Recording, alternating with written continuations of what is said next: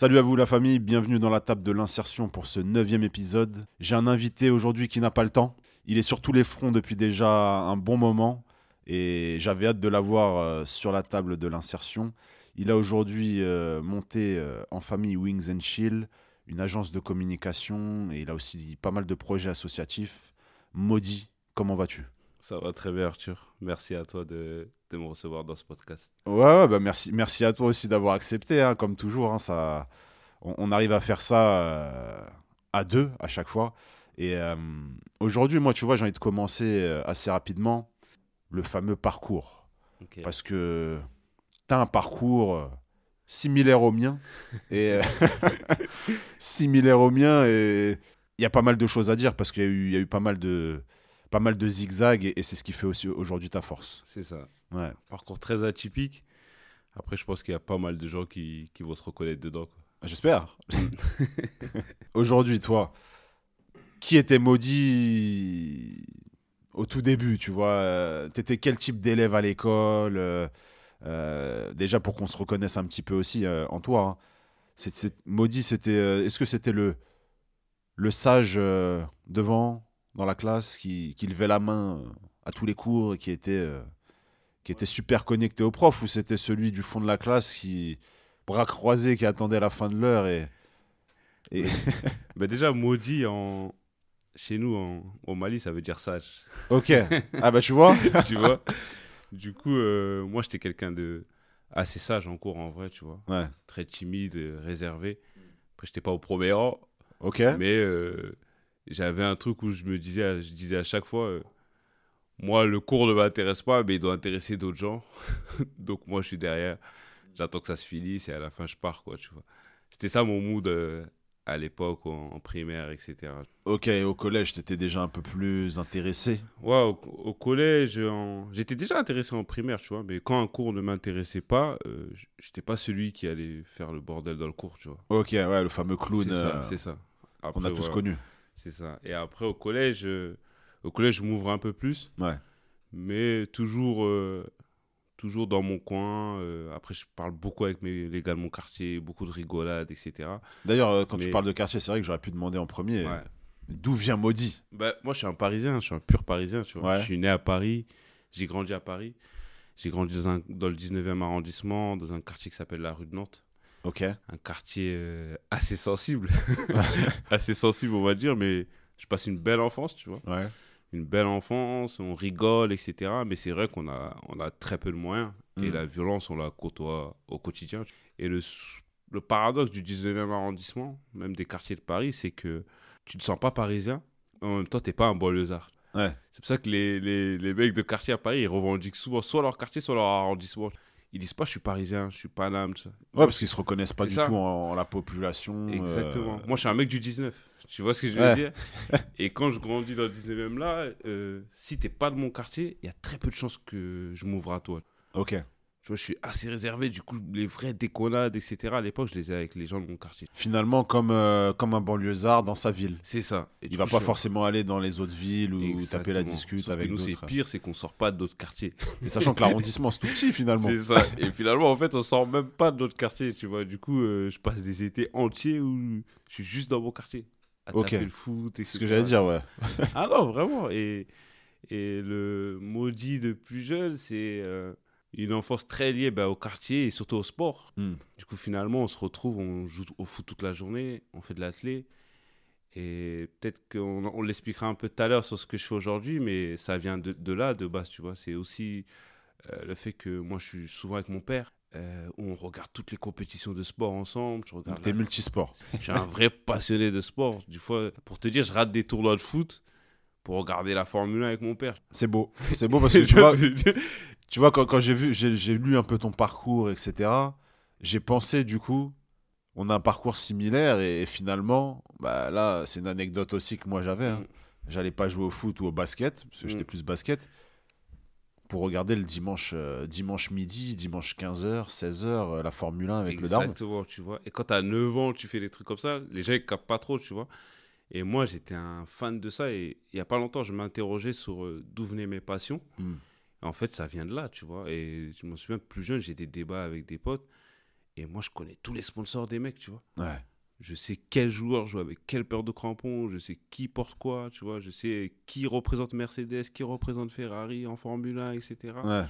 Et en fait, On te voit comme un professeur, quoi. voilà, et en fait, aujourd'hui, je me dis, en fait, euh, c'était, c'était écrit que j'allais bosser dans ce domaine-là. Ouais.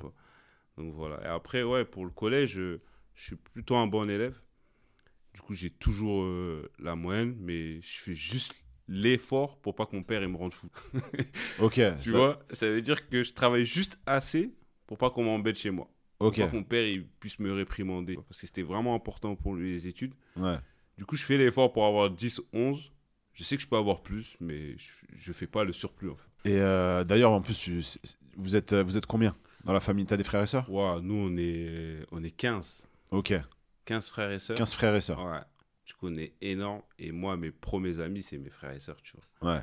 C'est-à-dire que ce socle-là, tout à l'heure, on en parlera aussi. Ouais, ouais. Tout est lié, en fait. Bah, c'est ça. Tout est lié, tu vois. Et mes premiers amis, ce sont mes, mes frères et sœurs. Et t'es le combien sur, euh, sur la Je suis le fratrie? cinquième.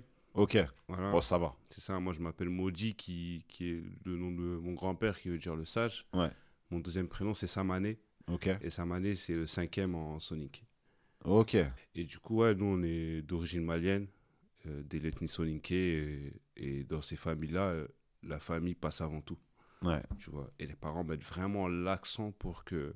C'est très fort, hein. faut, faut vraiment le vivre pour le comprendre. Ouais, ils faut, faut être né dedans pour, ça. euh, pour Ils comprendre. mettent vraiment l'accent pour que, quoi qu'il arrive, vous puissiez vous retourner vers votre famille.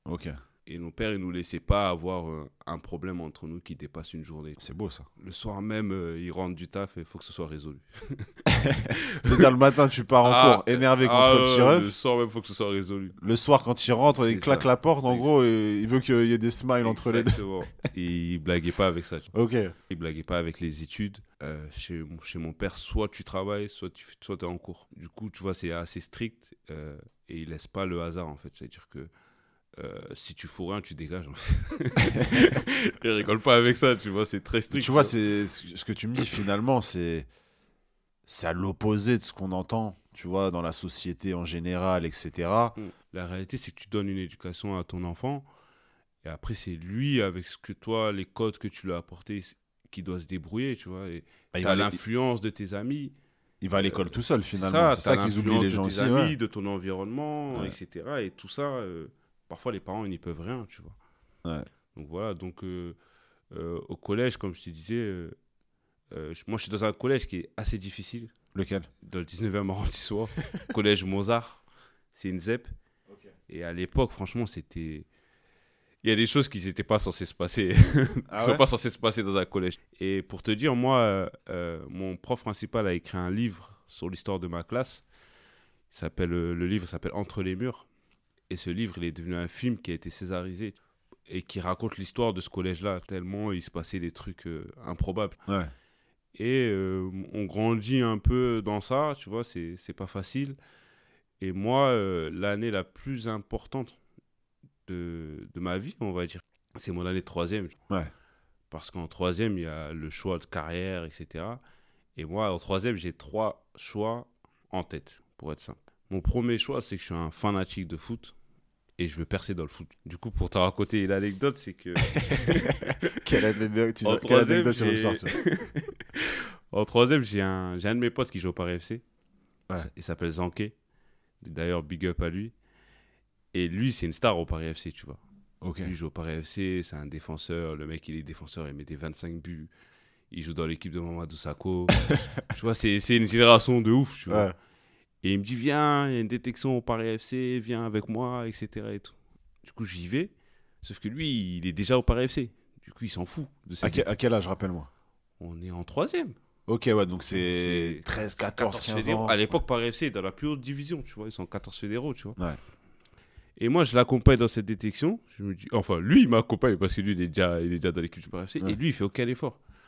Du coup, on arrive en retard parce qu'il prend son temps pour sortir de chez lui, etc. Tu vois. On arrive une heure et demie en retard. Aïe, aïe, aïe, aïe. J'arrive, le coach, il me descend devant tout le monde, tu vois. Il m'allume. Tu te prends pour qui? Tu le suis lui, alors que toi, t'es même pas dans le club. Mm. Nanana, tu vois. Il me dit, pour la peine, t'auras que 15 minutes pour montrer ce que tu vaux. Et on a une- un test sur des petits terrains. Ouais. Et durant ces 15 minutes-là, je sais pas ce qui se passe, hein, mais j'ai l'impression d'être dopé. Ronaldinho. Ronaldinho. Et là, là, je suis Patrick Vieira. Je pousse les gens, je rentre dans les gens, je tac, remise, etc. C'est magnifique. Ah ouais. Et du coup, ils me prennent pour la deuxième partie. Sauf que la deuxième partie, elle se passe pas comme prévu, tu vois. la deuxième partie de détection, en fait, c'est tu joues contre les joueurs qui sont déjà au Paris FC, mais que le Paris FC n'est pas sûr de garder. Ok. Tu joues contre l'équipe 2. Ouais. Mais l'équipe 1, c'est Mamadou Sakho, tout ça. Ok, c'est les. Du coup, un mec les qui est dans machines. l'équipe 2, il est proche de ces gens-là. Et, et là, dans cette détection-là, je sais pas si t'as- ça t'est déjà arrivé d'être dans un match où tu comprends que t'as rien à faire ici. C'est-à-dire, face à je l'équipe veux 2, tu te dis, Eh, ça va trop vite. le Je niveau. comprends rien. Patrick Vieira, il est devenu. Là, Patrick Vieira, il n'existe plus. Ah, du purée. coup, le fou... eh, ça va trop vite. Ça Mais va non. beaucoup trop vite. Du coup, là, je me dis quoi? Ben, laisse tomber. Soit tu vas travailler, soit tu vas faire des études. Ah, ça a été le. Ah, radical. ça a été- radical, je me dis. Donc, toi frère, qui partais en disant, je vais rendre fier le daron, C'est bon. là, je comprends que une autre voix. le foot, ce sera à la télé. Et du coup, euh, vu que je viens d'un quartier pauvre, la famille, c'est dur. Ouais. Je me dis, je vais taffer. En troisième, tu as ton stage d'observation. Et je fais ce stage-là à Franprix. On est tous passés par là. Tu vois, les, les mecs. Le truc ils- où tu, tu rentres faire tes C'est courses, ça, tu tu demandes, il dit oui, avec plaisir, viens. je sais même pas pourquoi, tu vois. T'en as il le fait dans un grec, t'en as dans une épicerie. tu vois, c'est ça aussi le souci, tu vois, c'est que. Bon, on rigole, on rigole, mais c'est On en rigole, mais le, ch- le champ de possible, il n'existe pas à cette époque-là. tu Ouais. vois. Du coup, je fais ce stage à Franprix. Et à Franprix, en fait, je commence à 7h, je finis à 13h. Et à 13h, je rentre chez moi, je mange, je dors, je me lève, il est 19h.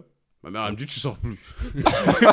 C'est-à-dire, pendant une semaine, je vois personne au quartier. Mais tu dormais à quelle heure Parce que. En fait, j'étais éclaté. Ouais, mais c'est-à-dire, tu dormais. euh, tu faisais quoi Minuit, 7 heures? Enfin, ah, non, non, tu démarrais à parce 7 qu'en heures. fait, je commence à 7h du matin. Ouais, c'est-à-dire, ouais, tu te Du coup, levais je me quoi lève à 6h, 6h, 6h30, je me douche, je mange et j'y vais. Tu vois, c'est pas loin de mon quartier. Tu vois, c'est Mais du coup, en on a bas. besoin à cet âge-là de dormir beaucoup, quoi. C'est ça, sauf qu'en plus, c'était pendant les vacances. Du coup, je dors tard, je regarde la télé avec mes frères et tout, tu vois. Ok. Et quand j'arrive à 13h, j'en peux plus, en fait. Je suis éclaté, tu vois. Donc, je mange et je dors. Et quand je me dors, je me lève, il est 19h30. euh, Ma mère, elle me dit, c'est mort, en fait, tu sors plus, Ouais. tu vois. Et du coup, pendant une semaine, je vois personne au quartier. Et là, je me dis, mais c'est mort. Je peux pas faire ça toute ma vie. Ouais. Là, j'ai eu un extrait du travail, euh, entre guillemets, ouvrier, euh, difficile, etc., la manutention. Je me dis, c'est mort. Moi, je peux pas faire ça. Ouais. Moi, personnellement, c'est mort. Donc, le foot, c'est mort. Ouais. Le taf, c'est mort. Suis obligé de faire des études, tu vois. Tu sais que c'est fou parce que on est tous, euh, enfin, je dis pas tous, mais moi j'ai eu ce déclic aussi parce que j'avais fait un stage au G20 Bah, tu vois, en troisième. Bah oui, au G20 dans le 15e. Ah J'habitais à, 93, j'habitais à j'ai- Saint-Denis. Ça veut dire le 15e où travaillait juste à côté d'où trava- d'où travaillait ma mère. Et elle avait trouvé ça pour moi et tout. Et le G20, tu mettais les mains dans le glas, dans, tu sais, dans le Ah surgelé et tout ça. C'est ça. En fait, c'est employé, employé polyvalent, c'est-à dire que C'est tu fais tout, Ah, sauf la caisse. Parce que t'es Exactement. mineur et que bon, Mm. je connaissais rien à ce moment-là, tu vois. En plus, ils te font vraiment bosser alors que c'est un stage d'observation. Mais euh, Tu même pas que payé tout ça, ils t'exploitent. Ouais. T'avais même pas de ticket, t'avais même pas de, ça, tu vois. de, de petits plats, euh, de petits plats euh, machin. Et ils savaient que c'était la daronne qui m'avait trouvé ce job. Ouais. Ça veut dire, euh, ils savaient que la mère, elle allait me filer un truc euh, pour le midi. euh, tu vois. Ouais. Donc aucun effort. Et c'est à ce moment-là où je me suis dit, enfin pas tout de suite, mais je me suis dit, Arthur, commence à réfléchir sérieusement à, Parce que tu à ton avenir et surtout à bosser à l'école. Parce que tant que tu sais pas, tu vas, tu vas vite vriller. euh, C'est ça. et après, tu vas dans des, tu vas dans des contrées qui, qui sont pas. ça. Qui sont pas intéressantes sur le long terme. Et moi, je savais que euh, même si, tu vois, j'ai j'ai grandi dans un quartier où il y avait pas mal de gens, on va dire, dans tout ce qui était dans l'illégal, tu vois, Ouais. dans l'illicite. Mais moi, j'ai toujours su que je voulais pas me diriger vers cette voie-là, tu vois. Ouais. Mais déjà, on n'avait pas de bon exemple. Parce que tous ceux qui étaient dedans, ça finissait mal. en même Toi, temps, dans la famille, il n'y a pas eu ça? Non, Même et en même temps, euh, aux alentours et tout, il n'y a si, pas eu de. si, euh, toujours, t'en as un qui a été attrapé dedans, etc. Tu vois, Ouais. ça c'est normal. C'est, enfin, c'est pas normal, mais dans une vie au quartier où vous êtes autant, T'es obligé d'en connaître. T'es euh, obligé d'en connaître dedans, tu vois. Ouais. Et moi, j'ai toujours su que ça, ça finissait, ça finissait mal, tu vois. Et même aujourd'hui, en tant que, en tant que RH, tu vois, je me dis, euh, euh, le, le taux de burn-out là-bas, il est pas drôle, tu vois. La gestion du stress dans les activités illicites. tu Et vois, on n'en parle pas de santé mentale. hein. on parle pas de santé mentale. Tout le monde là, a les pecs surgonflés, euh, marche avec fierté. Il n'y a pas de, ça, y a pas pas- de place au doute et à tout ce qui est psychologie. Euh, que le gars que tu crois qu'il est bien, finalement, il est pas si bien que ça, tu vois. Et même, c'est mal. hmm. Pour s'arrêter à là, c'est quelque chose de mal. Et tu penses que ton père, toi, il y avait la, la figure d'autorité aussi dans ce choix-là Et la Quand tu te disais, je vais pas, surtout, je vais pas aller jusque là parce que je sais que papa, il va me. Ben, il y avait la figure d'autorité et surtout il y avait le truc de se dire euh, nous on est la première génération nos parents ont trimé pour arriver ici tu vois Ouais. et je peux pas ramener la police chez moi tu vois Ah, c'était c'est ouais. c'était cette humiliation là que je voulais éviter à mes parents tu vois et au fin de compte mon père il a toujours rêvé de faire, de faire des études Hmm. moi tu viens chez moi il a des journaux encore de parisiens des trucs de 1970 le mec qui connaît la politique sur le bout des doigts, tu vois, il me parle de Mélenchon quand il avait 30 ans et tout, c'est un truc de fou, tu vois. Je crois qu'on a les mêmes darons. tu vois, c'est des oufs. On l'a- On l'appelait des- l'encyclopédie. Voilà, eux, c'est les vrais autodidactes, tu vois, c'est Ouais. les premiers autodidactes, tu vois. et- Ça parle une autre langue alors que ça n'a jamais fait d'études. Exactement, tu ouais. vois. Et je me suis dit, je peux pas lui faire vivre ça. Et j'ai toujours été dans ce mindset-là où je me suis dit, malgré tout, malgré que je le vois pas, que j'arrive pas à le visualiser, il y a d'autres modèles de réussite. J'étais persuadé de ça. Et du coup, en troisième, bah, il me reste un choix, c'est de faire des études. Ouais. Et moi, je- à l'époque, je traîne pas mal avec les premiers de la classe et tout, tu vois. Je traînais avec tout le monde, avec les mecs de mon quartier, comme avec les premiers de la classe, etc. Tu vois. Moi, je m'entends avec tout le monde, je fais pas de... L'électron libre. Non, ouais, c'est ça, tu vois. Franchement, je m'entendais avec tout le monde. Les mecs qui sont tout devant et tout, ils m'expliquent qu'eux, ils veulent être ingénieurs et tout, tu vois. Moi, je me dis, putain, mais ça a l'air pas mal, tu vois. et surtout, ils me montrent les, les salaires et tout, tu vois. Tu tapes sur Google. Ouais, euh, tu vois, et tu vas à la bibliothèque, tu vois. Voilà, ouais, bibliothèque. ouais, Il n'y avait pas de téléphone, tout ça. bibliothèque, tu regardes, tu vois. Et surtout, euh, euh, Tu vois l'époque- 50 000, 50 000 C'est ça. euros par an. Et moi, à l'époque, en troisième, je sais que peu de gens vont, vont comprendre ça, mais moi, je sais même pas comment on procède pour la suite. Ouais. J'ai même pas l'info. Pour moi, c'est genre, euh, le lycée, le collège va me trouver un lycée. Ok. Tu vois, c'est pas à moi de postuler, de chercher. Tu vois, je suis dans un truc où euh, Ouais, t'es en France, t'es Voilà, bien, quoi. T'es pas, j'ai pas, pas, la pression de t'es pas au quartier, donc ça. forcément, euh, tu te dis tout est automatisé. Pour moi, c'est automatisé, tu vois. On est là pour Et là, quand on me pose les trucs en, au mi-janvier comme ça, et qu'on m'explique qu'il faut que j'ai trouvé un, un lycée et tout, là, la pression, elle monte, tu vois, parce que je me dis, mais je dois décider de mon avenir là, là, maintenant. Ah ouais. Et du coup, je suis un peu les premiers de la classe, parce que finalement, j'ai toujours la moyenne, j'ai toujours encouragement. Au pire, j'ai blanc. Et finalement, je me dis, ben, je, je peux viser les lycées qu'eux, ils visent. Donc, je vise euh, des beaux lycées généraux, etc., tu vois. Et là, le truc de ouf, le proviseur, il me convoque un vendredi, je m'en souviendrai toujours, à 10h à la récré. Hmm. Et il me dit, ouais, euh, t'es malade d'avoir mis ces lycées-là, c'est pas des lycées pour toi. Et en même temps qu'il me dit ça, il met du Tipex. Ah, genre, Sur- sur- il, sur- il fal- il falsifie ton Ouais, document. mes vœux, là, il met du Tipex. Il me dit, ouais, c'est pas pour toi. Toi, tu iras pas dans ces lycées-là. C'était quoi comme lycée? C'était du top mais c'était des lycées généraux, normal, tu vois. Ouais, plus, Finalement, ouais. ces gens qui étaient dans ces lycées-là, je les rencontre plus tard dans mes études supérieures, tu vois. Donc je me dis, mais en fait, euh, pourquoi ils m'ont refusé? Oh Et du coup, il me dit, ouais, il me dit, hey, t'as jusqu'à 16 heures pour me trouver euh, un bac pro. Il me dit ça comme ça. Et à l'époque, tu vois, moi, je suis seul, je suis pas accompagné. Mes parents, ils comprennent pas trop ce système-là. Bah oui. Du coup, je suis, je suis un peu seul sur ces choix-là. Ouais. Donc je vais, à- il, me rend mon truc et je récupère ma feuille. Et je, vais qu'est-ce dans que la, ben, je vais dans la cour de récréation, j'ai un de mes gars qui est dans la cour, je lui dis hey, t'as mis quoi? Il me dit ben mets euh, BEP comptabilité, il y a du bif. Ben, je, mets, BEP comptabilité. Et c'est comme ça que je me retrouve en BEP comptabilité. Je mets un seul vœu, Ah ouais, le. lycée Armand Carrel dans le 19e. Pour En rester dans, ouais, le dans le 19e. même quartier, bah oui. Je vais un peu plus loin, tu vois, mais pour Mais rester les, lycées, les 19e. lycées généraux, ils étaient pas dans le 19, si? Non, il était dans le 11e, etc. Il y Ouais, en avait tu un dans le 19, mais il il m'a pas laissé y aller, tu vois. Ouais, tu sortais, un- tu pouvais sortir de l'arrondissement, Ouais, ouais, donc euh, et, je pense que ouais, quand tu sors de le, que moi j'ai pas cette vision-là parce que je suis de banlieue de base. Mm. Mais euh, si tu me dis que c'était comme comme une ville, Ouais, exactement Dans la ville, chose. du 19 tu vas dans le dans le 17e, hein, je te dis une bêtise, Ouais. euh, t'as l'impression de changer de ville, tu vois. Ouais, c'est ça. Parce que tu ressens en plus, tu vois, c'est pas la même architecture. C'est euh, exactement ça. pas les mêmes, la même population, etc. Exactement, tu vois. Et du coup, euh, je Il t'a empêché, du coup, c'est-à-dire il t'a mis une tape dans le dos, il m'a dit, il t'a dit merci fiston pour, euh, Ouais, pour, pour ton vœu, Dinguerie, tu vois, un truc comme comme, si ça, de rien n'était, quoi. Et je me retrouve en, en BEP comptabilité. Et là, j'arrive le premier jour, je suis le plus jeune du lycée. Je suis le plus petit en taille aussi. Aïe, aïe, aïe, aïe. je suis le plus jeune du lycée. Et là, je suis convoqué par le proviseur du lycée le premier jour. Et lui, il me dit Pourquoi t'es ici? Ouais. Il me dit Pourquoi t'es ici? Normalement, toi, t'es dans les lycées généraux. Il dit Mais c'est là-bas qu'ils m'ont dit de venir ici. Ah, mais c'est. Eh, le truc. tu vois ce que je veux dire? Et finalement, je fais mon année comme ça.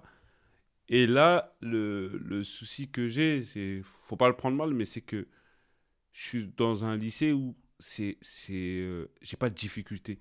Ouais. tu vois? Du coup, pour avoir 15, c'est pas dur pour moi, tu vois? Ça veut dire que je suis là, je fais pas trop d'efforts. Ouais, ton cerveau, il fais- fonctionne. Je fais euh, aucun il devoir chez bien. moi. Ouais. Et j'ai toujours la moyenne. Et là, je me dis, en fait, je suis trop fort. Et là, tu vois, t'as le truc qui suit dans ta tête, tu dis, mais je suis un génie, en fait. Je suis beaucoup trop chaud. Ouais. tu vois ce que je veux Tu dire? tapes euh, fac américaine. C'est ça, du coup, en fait, je suis beaucoup trop fort. Tu vois, du coup, je fais mon lycée, je fais le BEP, j'ai le BEP tranquillement. Hmm. Au BEP, on me propose d'aller en général. Ok. Je dis, mais non. Je dis, ben non. Moi, mes gars, en général, ils ont des dissertations de français à faire. Ah ouais, ça, il y, a des- vois il y a- les- il y a des 7 sur, il y a des 7 sur 20, tout ça. Toi, tu- Les mecs, ils souffrent. Moi, je suis là, je m'éclate, j'ai toujours la moyenne. Ouais. Et toi, tu veux me faire envoyer avec eux? J'ai dit, non, moi, je suis très bien ici. Et du coup, je reste comme ça. Je fais, mon, je fais ma- mes deux années. À l'époque, c'était en, deux- en quatre ans, tu vois. Ouais. Je fais mes deux années de BEP. Je fais mes deux années de bac pro. Et là vient euh, bah, le- la suite, quoi, tu vois. J'aime pas mal ce que je fais, mais je trouve qu'on est trop isolé. Je suis en compta. Et je trouve que le métier de comptable, il est isolé dans l'entreprise, tu vois. Et moi, je suis un gars où je suis un Ouais. peu électron libre, tu vois. J'aime bien être au centre euh, des choses. J'aime bien créer des petites euh, des la relations polyvalence, tu vois, c'est ça, tout ça. tu vois. Mais euh, vas-y, euh, comme là, je m'intéresse pas plus que ça, tu vois. Je me dis, je suis en compta, je continue en compta, tu vois. Du coup, Euh, Je 15 fais- sur 20, ça donne envie de. Ouais, franchement, je suis en- j'ai des très bonnes notes, tu vois. Je crois que je suis dans les 5 premiers de la classe, ça se passe bien pour moi. Et du coup, vient les vœux pour l'école supérieure, et euh, pour les études supérieures, pardon. Et en fait, là, euh, euh, je mets 16 BTS, 16 refus. Ah oui, je m'y attendais pas là. Je me suis 16 dit refus. 16, 16 BTS, tu vas en 16 avoir, BTS, tu 16 vas en refus. avoir 10. C'est ça. Et j'avais un pote qui m'avait prévenu, il m'avait dit, ouais, les profs, ils sont pas fans de nous. On était 5-6 dans la classe, on était euh, notre comportement, etc. Alors que moi, je faisais pas. Pas comme je t'ai dit, je suis en cours, des fois, on dirait que je suis même pas là, tu Ouais. vois. Et, euh, et on avait pas mal de soucis avec certains profs. Et ils me disent, ils vont saboter ton dossier. En 17e choix, frère, mets la Sorbonne. Je lui dis, ouais, frère, qu'est-ce que je vais mettre la Sorbonne, toi? Ah ouais, C'était quoi, les- quoi BTS d'avant là? Parce que passer de ça à Non, la non, c'était BTS compta. Après, tu vois, en plus, j'en mets à la fin, genre, euh, oh, eux, c'est sûr, ils vont me prendre, tu vois. Je mets NRC tout ça et tout, tu vois. Je t'ai pas demandé de les citer. Hein. tu vois, je les mets comme ça. Je me dis, euh, c'est sûr, ils vont me prendre, tu vois. Euh, Personne me prend. Aïe, aïe, aïe. Et là, je vois refus, refus, refus. Je vois Paris 1, Panthéon, Sorbonne, accepté. Et c'était l'année où François Hollande, il a créé, euh, je sais plus si c'est une loi ou une circulaire, où les universités devaient créer un truc euh, du type égalité des chances. Oui, recruter. ça, euh, donner la de- chance au bac pro, recruter tant d'étudiants en bac pro en fait. C'est-à-dire que les bacs pro avaient la possibilité d'aller à la Sorbonne. Donc là, les planètes, elles s'alignent un petit peu, quoi. En fait, c'est que ça, timing, finalement. il est- il est beau, là. tu vois et donc voilà, et, et je me retrouve à la Sorbonne. Ah, là, c'est. Et là, tu vois, je passe du mec de quartier à la Sorbonne. Moi, pour la petite anecdote, j'arrive euh, à la Sorbonne, j'ai un sac à dos, il y a écrit 19 rue de Nantes. Au Tipex. Au Tipex. Ah ouais. tu vois ce que je veux dire? Aïe, aïe, aïe, aïe. Et là, vraiment, c'est. euh, J'arrive dans un autre monde. Ouais. J'arrive dans un autre monde où je côtoie d'autres gens, d'autres milieux, d'autres classes sociales. Et là, c'est comme si j'avais voyagé. Là, j'ai l'impression, même quand j'arrive à la Sorbonne, je me dis, euh, on nous a caché quelque chose. Que c'est pas le Paris que moi je connais. tu. Et, ça, et là, à la Sorbonne, c'est le déclic que j'attendais. Et c'est le déclic qui me dit, frère, il y a d'autres possibilités à- de, dans cette vie-là. tu vois. Il y a d'autres moyens de réussite. Il y a d'autres réussites, il n'y en a pas qu'une. Il n'y a pas que le foot ou le- l'entrepreneuriat. Ouais, ou la musique, Ou la musique, clichés, tu vois. euh, horribles qu'on a. Nous, dans euh, les, les modèles qu'on a, c'est t'as un footeux, t'as un gars qui a ouvert une boîte ou un resto qui a cartonné, et, euh, et, et point barre. Hmm. Ou t'as l'autre qui est dans les trucs illicites. Ouais. Et là, quand j'arrive à la Sorbonne, je me dis, waouh, suis dans un autre monde et, et tout est possible dans, dans ce truc-là. Je sens que euh, je peux atteindre ces, ces cadres sup, etc. Et souvent, j'ai un- j'ai une phrase que je dis souvent à, à mes potes, c'est que, tu vois, si on parle de sociologie secondaire, Hmm. sans parler de l'éducation que j'ai eue chez moi, etc., tu vois, je pense que dans mon quartier, j'ai appris la vie. Et la Sorbonne, elle m'a appris à, à structurer cette vie-là. Mm. Et là, vraiment, c'est c'est là où euh, je rentre dans un autre game. Et je me souviens toujours où, quand on arrive même en master, le prof, il nous dit Ouais, bienvenue dans la bourgeoisie, euh, bienvenue dans la bourgeoisie universitaire, tu vois, un truc comme ça. Il nous dit une phrase comme ça. Et, et je me rends compte que je suis dans un autre game. Hmm. Et sauf que moi, dans ce game-là, moi, j'arrive en tant que génie du bac pro. Ah, tu viens, parce que j'allais anticiper comment ça s'est passé, l'adaptation. bah, bah, c'est ça, il y a une aïe, grosse aïe. adaptation, tu vois. Je La première anecdote, j'en ai plusieurs, hein. mais j'arrive, on est en amphi, le premier cours d'amphi, Ouais. le cours fini, j'ai rien écrit. Et je regarde mon pote qui vient d'un bac pro comme moi, je lui dis, ouais, c'est bizarre, il nous a pas dit de noter. En fait, j'étais même pas familier avec la prise de notes. Ouais.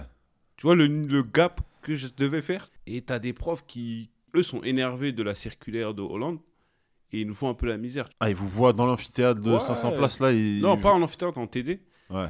Et ils nous font la misère, tu vois. A- je m'en souviens toujours, il y a une prof qui me disait euh, les bacs pro, c'est au premier rang. Et du coup, tu te lèves devant tout le monde, tu t'assois au premier rang devant elle, parce que, soi-disant, Oh tu vas comprendre moins vite que les autres.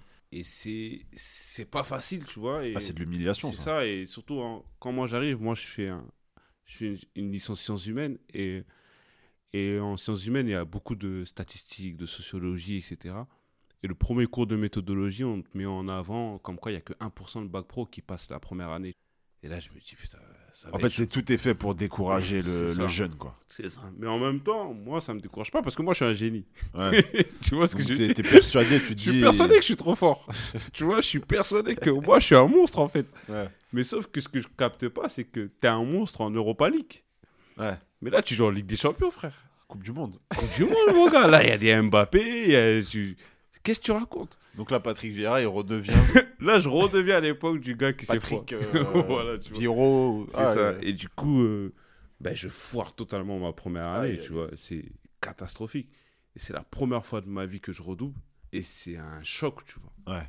Et je me dis, mais en fait, tout ce que j'ai appris avant, en fait, il y avait. Là, je m'aperçois qu'il y avait euh, des études parallèles aux nôtres, tu vois. Je Mm. m'aperçois qu'en fait, nous, on était dans des ZEP, mais il y a des gens qui étaient ailleurs. C'est là que Ouais. je commence à comprendre le choc des classes, que tout le monde n'a pas fait les mêmes choses, que tout le monde n'a pas le même accès aux informations, etc. Tu vois. Là, je commence vraiment à, à rentrer dans le dans vraiment ce qui se passe euh, en tant que un- un- en tant qu'homme ici sur, en France, tu vois, à Paris, Parce que, par exemple, euh. Est-ce que ton père, par exemple, qui était euh, un féru de presse, euh, de, de, euh, bah, d'apprentissage en autodidacte, tu vois, Mm. sur un peu tous les sujets, euh, politique, économie, tout ça. Est-ce qu'il t'a pas. euh, Enfin, après, je sais pas s'il avait le temps aussi, tu vois, mais est-ce qu'il a pas pu, euh, Non, il a. quand vous étiez plus jeune, genre, vous accompagner sur ça, justement Vous Non, faire lire la presse il- ou. il- euh, non, non, il nous pour que vous vous ouvriez un peu au. Non, au il monde, nous accompagne surtout sur euh, le fait de, d'être persévérant. Plus Ouais. dans le savoir-être. Ouais. Parce que finalement, c'est des codes que lui aussi, il connaît pas. Donc en C'est de la théorie, il a jamais vécu. C'est ça. Et du coup, là, je commence à capter que le système éducatif, en fait, euh, si tu le connais pas, ça peut être très compliqué pour toi. Ouais. Donc là, finalement, je redouble ma première année. Et j'ai la chance de rencontrer des, des gens incroyables, tu vois, qui sont toujours mes, mes amis et qui, sont, qui font partie de mes plus proches amis aujourd'hui. Et avec qui on se fait un groupe, où on se serre les coudes, où on se dit, euh, en fait, c'est mort, quoi, euh, on va réussir. Hmm. Et ce redoublement me fait un effet de choc où je me dis, je me laisserai pas faire. en fait. Ça a réveillé la bête, Ouais, c'est mort, en fait. Ouais. Et ça, c'est ça, c'est la mentale du quartier. c'est ça. C'est non, c'est mort. En fait, je vais pas, je vais pas laisser comme ça. Il y a peut-être 1% de bac pro qui passe la première année, Bah, mais moi, je cible. serai dans ce 1% là. Ouais. Du coup, là, je change vraiment de mindset. Je commence à la BU à réviser. Moi, je dois tout apprendre, tu vois, comment faire des fiches, la prise de notes. Et là, je suis accompagné par des amis qui m'aident et tout. J'ai même une amie une fois qui me fait une fiche pour un partiel. Je me dis, putain, mais elle, est dans le- elle aussi, elle a un partiel à faire. Elle me fait une fiche. Moi, je suis au rattrapage, elle me fait une fiche pour que, pour que ça me facilite mon partiel. tu vois. Mm. Et du coup, de fil en aiguille, comme ça, je commence à capter. Et la même prof qui m'avait dit bac pro au premier rang, ben, en L2, elle voit comment je suis déter et elle m'aide sur un truc. Ouais, donc finalement, c'était pas une. euh, Non, C'était pas ces profs, euh, ces profs-là un peu arriérés qui, qui veulent pas de, de population. T'en as, euh, hein. T'en as beaucoup, on va pas se mentir. Il y en a beaucoup à la Ouais. Sorbonne, tu vois. Mais finalement, euh, ça se passe plutôt bien parce que je lâche pas. Parce que surtout, j'ai un, je me fais un groupe où on se serre les coudes et on laisse personne tomber, tu vois. Hmm. Et de fil en aiguille, bah, je passe à L1, je passe à L2. En L3, euh, tu bascules au, au Luxembourg. Du coup, là, c'est un- encore un autre game. Je suis au cinquième, je suis au quartier latin. Ouais. Moi, je quitte mon quartier, j'arrive, il y a écrit aux grands hommes, la patrie reconnaissante. Mais moi je, suis, moi, je suis comme dans un film, tu vois. Ça veut dire que les gens, ils comprennent pas pourquoi je souris tout le temps. Ouais, mais c'est Hollywood. Mais pour moi, je toi. m'éclate ici, moi. ouais. Vous savez pas ce qui se passe au quartier. Moi, je m'éclate euh, dans cette vie-là, tu vois. Ah, tu rentres, tu rentres au quartier, tu dois être, Bah euh, tu dois être rempli d'idées, de... De ouf. le cerveau il est plein quoi. C'est ça, tu vois. Et du coup, voilà, de fil en aiguille, je lâche pas, je continue. Je fais ma L3, la L3 se passe bien. Hmm. Euh, je passe en Master 1. Ouais. En Master 1, euh, j'ai un souci avec une copie de sociologie. Tu vois. Et du coup, je demande un rendez-vous avec le, le- la directrice du département sociologique. Je suis reçu à. Je sais plus, c'est l'ENSS ou un truc comme ça. tu vois. Hmm. C'est un bâtiment incroyable, tu vois, sur les sur euh, l'enseignement supérieur et tout. Je suis reçu là-bas. Et la prof me dit une phrase qui, qui me booste à, à mort. Elle me dit Ah, Yakate, ça me dit quelque chose. Et elle me dit euh, Euh, Vous avez fait quoi comme étude avant de venir à la Sorbonne, tu vois? Je Ouais. lui dis Ah, ben, j'ai fait un bac pro. Elle me dit Ah, vous êtes celui qui déjoue nos statistiques. Et là, tu vois, euh, Tout ce qu'on aime. certains auraient pu mal le prendre, tu vois. Mais moi, en tant que mec de quartier, Bah en tant qu'Africain, eh, j'ai bombé à mort. J'avais mis en bio Instagram et tout. je suis le mec qui déjoue les statistiques, tu vois. Ouais, ça te donne des idées en Ça plus euh, d'un point de vue Ah, marketing. ça c'est- m'a boosté à fond, tu vois. Ah ça m'a vraiment boosté. Et de là, franchement, mon Master 1, il se passe super bien. Au Master 1, je suis prêt, tu vois. C'est-à-dire que quand j'arrive sur le Master 1... euh, T'as de l'expérience. Ouais, il n'y a aucun secret pour moi, tu vois. Ça veut dire que là, je suis prêt. T'es au même niveau que les autres qui, C'est qui ça, ont connu la générale, euh, les Et surtout, lycées. moi, j'avais le truc de me dire que la Sorbonne, c'est nouveau pour nous tous. Ouais. Eux, ils ont peut-être fait des lycées généraux. Ils savent déjà qui est Adam Smith, euh, Keynes, etc. en économie. Moi, je connaissais pas. Mais c'est nouveau pour nous tous, finalement, tu vois. On part pas peut-être de la même ligne, mais finalement, c'est des nouvelles matières. Ça veut dire qu'en fait, on peut se rattraper. euh, Bah, surtout au bout de 7, t'as fait 3 ans déjà. Ouais, c'est ça. Et T'arrives je me en dis, master, on, bon. on peut récupérer, tu vois. Donc finalement, mon master, il se passe plutôt bien aussi, tu vois. Et après le master, j'ai, je me dis, euh, je me dis que finalement, ce bac pro là va m'handicaper pour euh, mon dossier master 2. Tu vois, là, je suis plus comme en troisième où je connaissais rien au dossier et tout. Là, je sais comment ce système marche et je me dis, ton bagage, il est encore un peu juste pour avoir les meilleurs masters de, de France, tout ça, Ouais. tu vois. Et du coup, ben, je fais une année de césure avec des potes à Londres. Ok. Parce que je me dis, si j'ai un bac pro, plus un master 1, et en plus je parle anglais, ben là j'ai une force en plus. Là, tu vois. deviens sérieux. C'est ouais. ça, tu vois. Parce que moi, en bac pro, j'ai fait pas mal de stages dans des entreprises, alors que les lycées généraux, ils font pas de stage. Du coup, j'avais ce truc-là en plus, tu vois. J'avais déjà un CV étoffé et Ouais. tout, tu vois. J'avais déjà fait des, des stages dans des, bandes, dans des boîtes et tout. Et du coup, je fais, euh, je fais une année de césure à Londres. Je fais un an là-bas. Et là-bas, franchement, je, je, charbon- je fais que de charbonner, en fait, tu vois. Je, je travaille à la plonge. Je suis en 49 heures par semaine. C'est un truc de fou, tu vois. Je me fais piéger parce que euh, moi, ici, à Paris, j'étais bagagiste dans un hôtel, dans un hôtel de luxe, tu vois. Ouais. Et bagagiste en anglais, c'est porteur. Et euh, quand j'arrive à Londres, je vois une offre kitchen porteur. Je me dis, oh, kitchen porteur, ça veut dire que tu portes des assiettes. Ouais. Tu vois, Bon, en fait, c'est pas ça la traduction. Ah ouais, du coup, j'arrive, dans, la- j'arrive dans une entreprise. Le mec, il me donne une casserole d'égo, il me dit, wash, wash 10. Je dis, quoi? T'es un ouf, toi. je lui dis avec les mots que j'ai en anglais, j'ai dit, mais jamais de la vie. Il me dit, mais c'est ton poste. Je lui dis, non, moi, je dois porter des trucs. Il me dit, non, c'est ça ton poste. Ah ouais, t'avais pas tilté. J'avais pas tilté. Mais finalement, je fais un an dans ça. Mais, mais du coup, quand tu reviens, quand, je tu reviens, c'est quoi le choix euh, bah, quand je reviens, je suis trop déter. Ouais.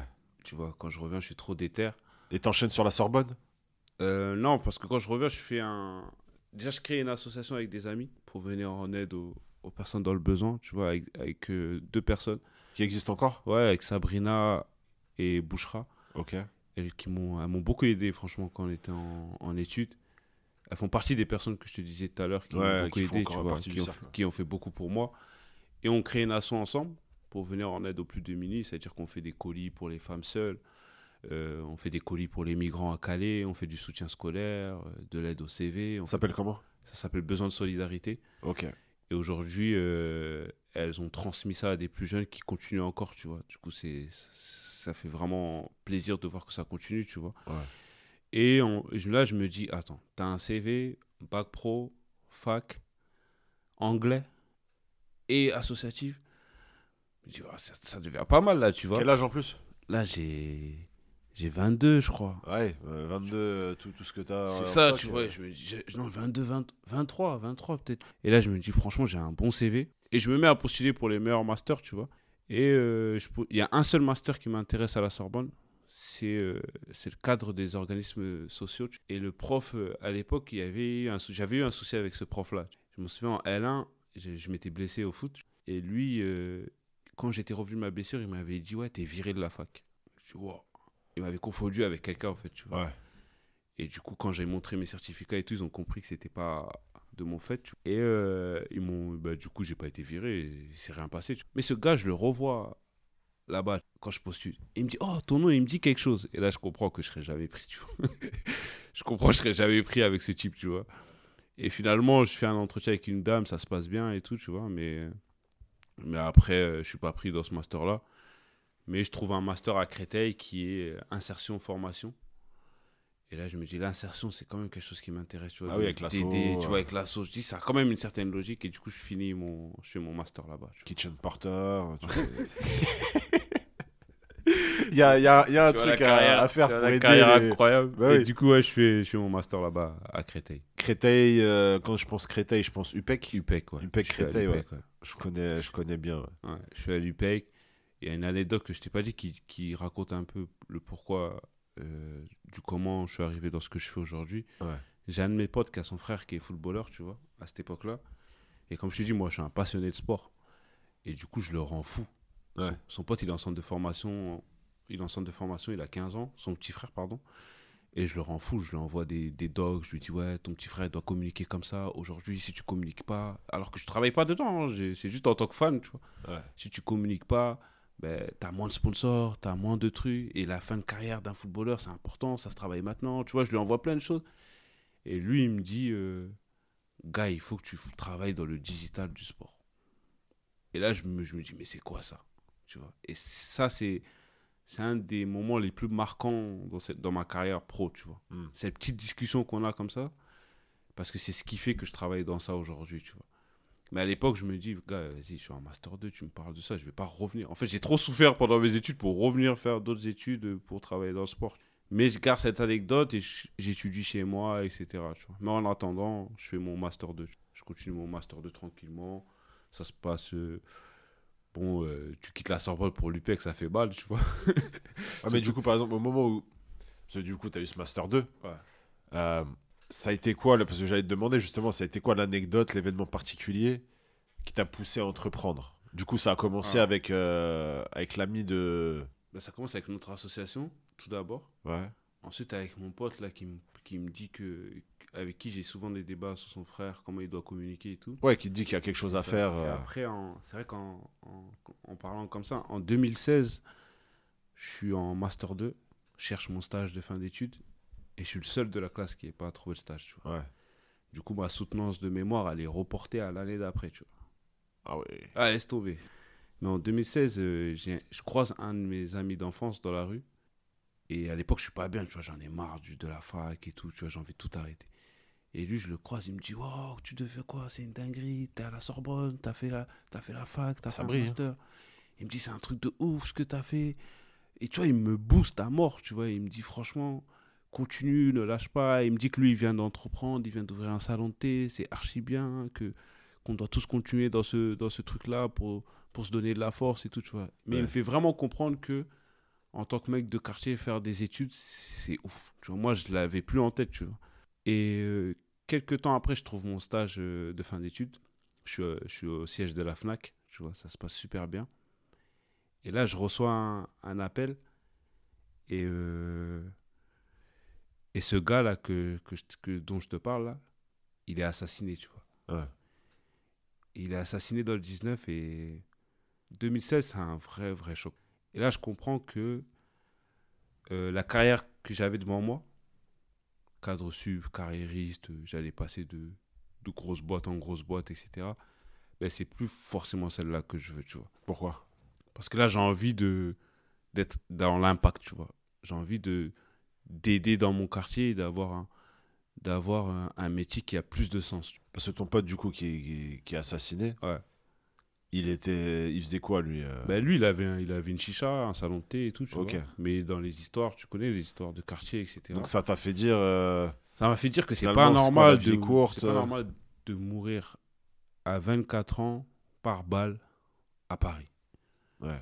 C'est pas normal d'avoir des histoires qui vont nous mener à ces choses-là, tu vois.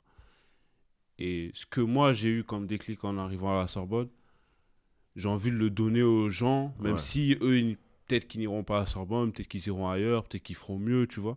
Mais j'ai envie de leur donner ce déclic-là, leur montrer que c'est possible, tu vois. Et par ce, par ce biais-là, en fait, il faut se montrer, en fait. Ouais. Il faut se montrer, il faut montrer ce que tu fais, il faut montrer que tu es dans des projets, tu es dans des trucs qui avancent, des trucs. Tu as une appétence pour le sport, tu peux travailler dans le sport, etc. Tu vois. Donc là, je commence à me dire, ouais, euh, franchement, il y a autre chose à faire, tu vois. Il y a plus important à faire et peut-être que ta mission, c'est pas juste de faire du bif, en fait. Bah, c'est ça, c'est qu'on est, on est, on est très focalisé. En même temps, euh, t'as quand même envie de rendre C'est ça. parce que t'es attaché à là où t'as grandi, etc. Mm. Euh, mais en même temps, faut se, faut s'émanciper, tu C'est- vois. Exactement. Vivre chez les parents, euh, c'est bien, mais Exactement. au bout d'un moment, Tu tu vois. vois, faut, faut réussir à couper le cordon, le, tu sais, le Mm. fameux cordon euh, quand tu quittes la maison. Ouais, c'est ça. Et même pour aider, il faut s'aider soi-même, tu vois. Tout simplement. C'est beau ce que tu dis, euh, Maudit. Tout simplement. tu- Et là, et là, comment on arrive du coup pour, euh, pour bifurquer un peu sur, euh, sur le fameux entrepreneuriat Ouais. que t'as vu, tout ce que tu as monté. Comment tu arrives du coup à Wings and Chill? Bah, en réalité, euh, comme je t'ai dit, j'ai mon Master 2. euh, Après, je commence à travailler, etc.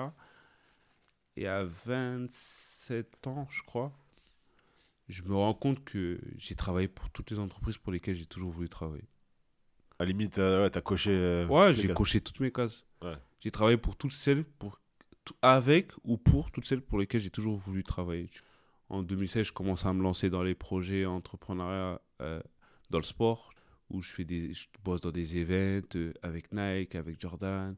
On reçoit des joueurs NBA sur Paris, etc. Euh, en même temps, moi, je continue ma carrière pro en RH, parce que j'ai pas dit, je suis diplômé d'un master euh, qui, qui est lié au métier de ressources humaines, tu vois. Du coup, je passe vite de chargé de développement RH, chargé de tout ça, tu vois. Et du coup, je bosse pour euh, des groupes bancaires, le plus gros groupe bancaire, euh, le toutes les entreprises pour lesquelles je voulais travailler. À la fin, je me dis, j'ai bossé pour ces entreprises-là, tu vois. Ouais, et finalement. bon. Et finalement, c'était pas comme j'imaginais. Voilà, c'est ça, c'est ça. tu vois? Et après, j'ai ma soeur chez moi qui a ce rêve. Elle, elle a fait des études dans la restauration. Ouais. Elle, a- elle fait, elle fait son bac, elle a fait une licence en commerce international, elle a travaillé pour tous les plus gros palaces, tu vois, Royal Monceau, Parc Hyatt, euh, tout ce que tu veux, tu vois. Ouais. Et elle se rend compte qu'elle aura jamais euh, la reconnaissance qu'elle veut dans ces palaces-là, tu vois. Donc de là, euh, elle a l'idée de, de- de se lancer dans son propre restaurant, de créer ses propres recettes, etc. Et euh, on a une réunion de famille où on se dit, bon, on va mutualiser nos forces, tu vois. Moi, je leur dis, les gars, moi, j'ai une appétence pour tout ce qui est, pour tout ce qui est communication. Donc, euh, moi, je, je gérerai la com du resto. Ouais. Il y a un de mes frères qui, lui, a déjà lancé des boîtes, donc tout ce qui est compta, finance et tout, ça, ça le connaît. Il y en a un autre qui était dans tout ce qui est travaux et tout. Donc, on se dit, bah, allez, on y va, quoi. Tous- tous les, tous les différents pôles d'une start-up euh, à 30 ça. salariés, quoi. Ouais, c'est comme euh, pour revenir au début, tu vois, c'est la famille euh, malienne où euh, on est soudés et on, tout, est, tout, tout est pesé entre nous, tu vois. Ouais. Donc on se dit euh, pourquoi pas se lancer et mutualiser nos forces, tu vois. Ouais, c'est bien en plus parce que chacun a sa petite zone de génie finalement. C'est ça. Et, après, et va pas empiéter sur l'autre. s'il a pas les connaissances. Et du coup, on fait pas mal de brainstorm. Je sais qu'il y en a, ils nous voyaient en vacances à Dubaï et tout. Ils disaient, ah ouais, eux vivent, mais en fait, on était partis pour tester des wings. pour, pêcher, euh, pour pêcher les Je te idées. jure, on est allé tester des wings. Veille commerciale. c'est- Voilà, on a fait Londres, on a fait New York et tout. Et fin... En famille. Ouais. C'est beau. Et t'en as plus deux, trois qui partent là-bas. Et à ce moment-là, vous savez déjà que vous voulez monter un. Ouais, à ce moment-là, c'était Restaurant. fini. L'idée, elle était claire. Le, Ouais. le restaurant, il s'appelait Wings and Chill, c'était clair. Euh, Comment c'est venu, euh, Wins and Chill?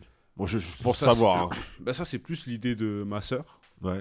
L'idée, c'était de faire du poulet frit maison, Ouais. avec des sauces maison. Elle se disait euh, euh, qu'elle avait jamais vu ça en France, tu vois. Après, moi, j'avais vécu un an à Londres. Euh, un autre de mes frères avait vécu aussi un an à Londres. Ouais. Nous, on le voyait un peu là-bas, mais pas ici. Ouais. Et c'est comme ça que c'est venu, tu vois. C'est en s'inspirant de ce qui se passe à l'étranger et tout, tu vois. Mais en ayant des sauces françaises. C'est-à-dire en étant plus fin sur les sauces, sur les goûts, plus équilibré et tout, tu vois. Et ça vient comme ça. Et le délire Wings and Cheese, c'est on fait des wings, mais surtout on apporte tout notre côté lifestyle, musique, culture urbaine. Euh, même si j'aime pas le mot urbaine, le, le mot culture urbaine. euh, tu vois, on ramène tout ce côté-là, tu vois. Et d'où le côté Wings and Chill. Et on ouvre le restaurant en 2020. Et moi, sur ce restaurant, je gère toute la partie com et marketing. Tu vois. Ok. Et pour, pour, euh, pour revenir un petit peu, en 2019, j'arrête mon CDI à, au groupe BPCE. Ok. Ah ouais, donc. euh, Pour me... Ouais, je me dis, euh, j'aime beaucoup ce que je fais dans le sport. Et je sens qu'il y a quelque chose qui, qui, qui m'est destiné dans ce milieu-là. Ouais. En termes de communication, market. Je sens que j'ai quelque chose dans ce, dans ce milieu-là. Et du coup, j'arrête mon CDI et je me dis, de toute façon, je me prépare à me lancer dans la communication et le market dans le sport. Mais pas, j'étais pas, je me préparais pas dans le- pour la partie restauration, tu vois. Hmm. Et à la fin, je me dis, euh, la, la façon dont je communique dans le sport, si j'utilise cette manière de communiquer, cette manière agressive que tu peux voir chez certaines marques, si je peux l'utiliser dans la restauration, ben, tout de suite, on aura une différence par rapport aux autres restaurants. tu Ouais. vois. Et c'est ce que j'ai appliqué et ça a plutôt bien marché, tu vois. Donc, Ouais, parce que je me souviens, il y a eu. Il y a eu euh, JD. Ouais, c'est ça, une com très agressive, sans, sans forcément beaucoup de moyens. Ouais. Et du coup, on a eu pas mal de collaborations. On, a eu la, on est le pro, la, pr- la première entreprise à collaborer en France avec JD. Oui, Enfin, une ouais, collab avec JD, ils tu débarqué il n'y a pas si longtemps. C'est ouais. ça. On a collaboré avec Universal, euh, avec Heinz derrière moi. Et à chaque fois, du coup, des influenceurs, pas ça. mal de gens qui viennent. Qui mettent leur story. Exactement. Et, Et c'est parce qu'on a su créer un engouement où moi, je me suis dit, euh, en termes de communication, il faut savoir qui tu es. Ouais. Tu vois. Et dans ce restaurant, on s'est dit, qui, qui sommes-nous Nous? Sommes des Parisiens, tu vois, du 19e arrondissement, d'origine malienne, musulmans, et on est noirs. Donc on utilise tous ces points-là pour mettre en avant notre restaurant, tu vois. Et on les booste à mort. C'est Ouais. ça l'ADN de notre restaurant. Et du coup, quand tu viens dans notre restaurant, tu retrouves tout cet ADN-là. Et un truc aussi, quand tu viens dans le restaurant, tu remarqueras, on est très lié au milieu du sport. Et c'est tout ce que je te disais tout à l'heure avec mon père qui nous faisait regarder les compétitions de sport avec lui, etc. Du coup, toute la famille a cet ADN du sport. Et donc, quand tu viens au resto, tu as un mur euh, où il y a tous les cadres de nos sportifs préférés, etc. Ouais, ouais, quand je suis, pas, bah, je suis, passé, euh, je suis passé dernièrement. Et, euh, et ouais, ouais, c'est vrai qu'on voit, on voit tous les cadres, certains signés, etc. Ouais, c'est de la main, du, la main de l'athlète euh, sur la photo en question. Non, non, il y a, il y a vraiment. Enfin, on sent, tu vois, il y a un esprit. euh, bah, finalement, l'esprit aussi chill, tu vois, qui ça, se prend pas, qui se prend pas au sérieux, qui et qui arrive à lier, euh, qui arrive à lier le sport, le sport à, à la food. C'est ça. Ben, quand tu rentres dans le restaurant, les, les trucs qui vont te marquer, c'est le sport, le côté familial, Ouais. la musique. C'est toutes ces choses-là qui font que en fait, tu, te retrouves, euh, tu, tu te retrouves dans notre univers. Quoi. Ouais. Je voulais le pers- pers- que ce soit vraiment personnalisé. J'avais étudié un peu euh, de chez moi euh, la façon dont Disney travaillait son expérience client, etc. L'idée, c'était de venir et, et euh, quand tu dépenses ton argent, en fait, tu voyages. Quoi. Tu dépenses ton argent et tu vois dans quoi tu dépenses. Tu vois. Bah, c'est ça, c'est ça que veulent les gens. hein. Le fait Exactement. de se déplacer, t'habites, je sais pas, moi, euh, t'habites dans le 12e, tu viens dans le 11, C'est ça.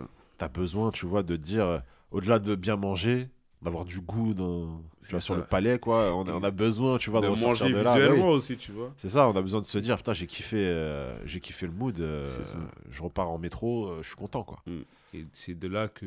C'est ça l'ADN euh, de Wings and Chill, quoi. Donc là, maintenant, ça va faire trois ans. L'année prochaine, bientôt, bientôt quatre. qu'on Ouais. est ouvert. Et ça se passe bien, du coup, euh, après, bon.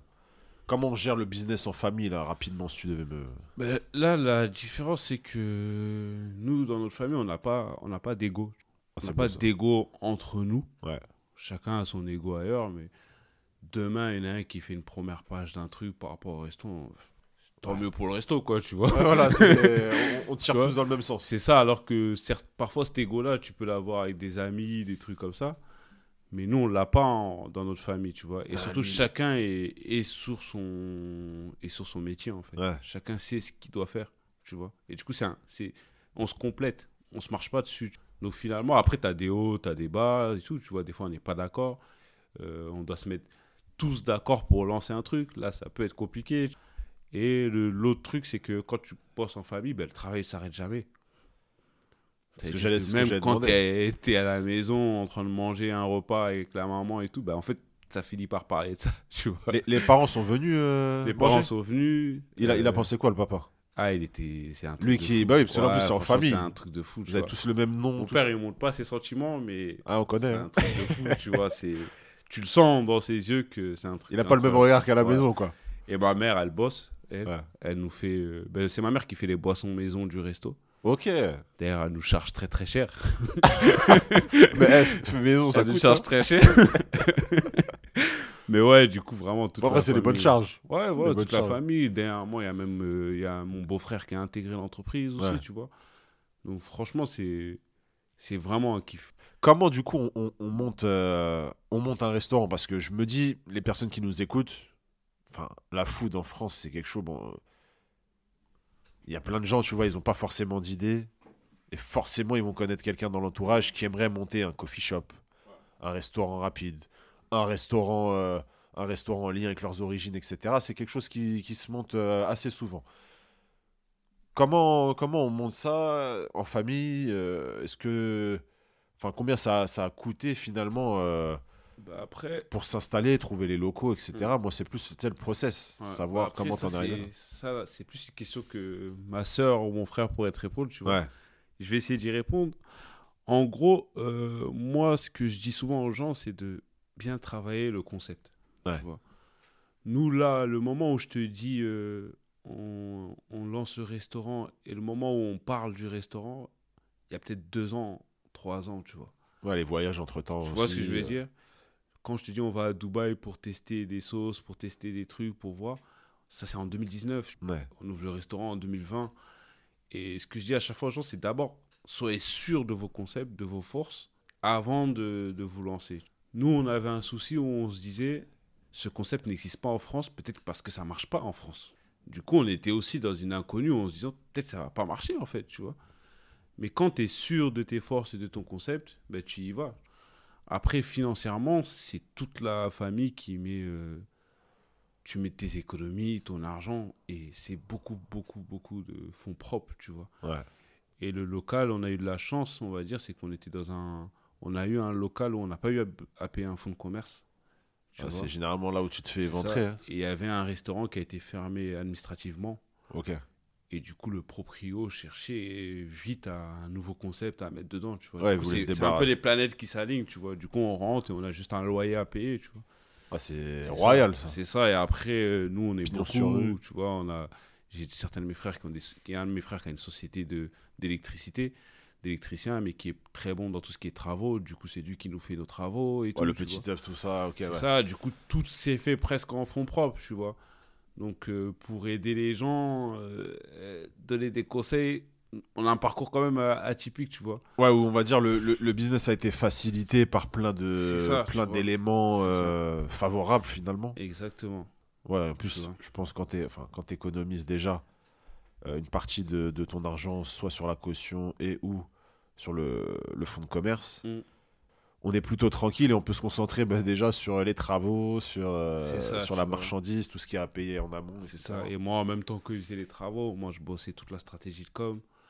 Euh, comment on va mettre en avant ce resto, comment je vais faire, qui, qui est invité à l'inauguration, avec qui bosser et tout, tu vois. C'est, Ah, c'est long. Ah, c'est, Après, c'était, euh, c'était un kiff pour moi, tu vois. Parce que j'avais fait, entre guillemets, euh, mes petites preuves dans le sport, Ouais. sur les événements, comme je disais tout à l'heure. Avec, Avec ton agence.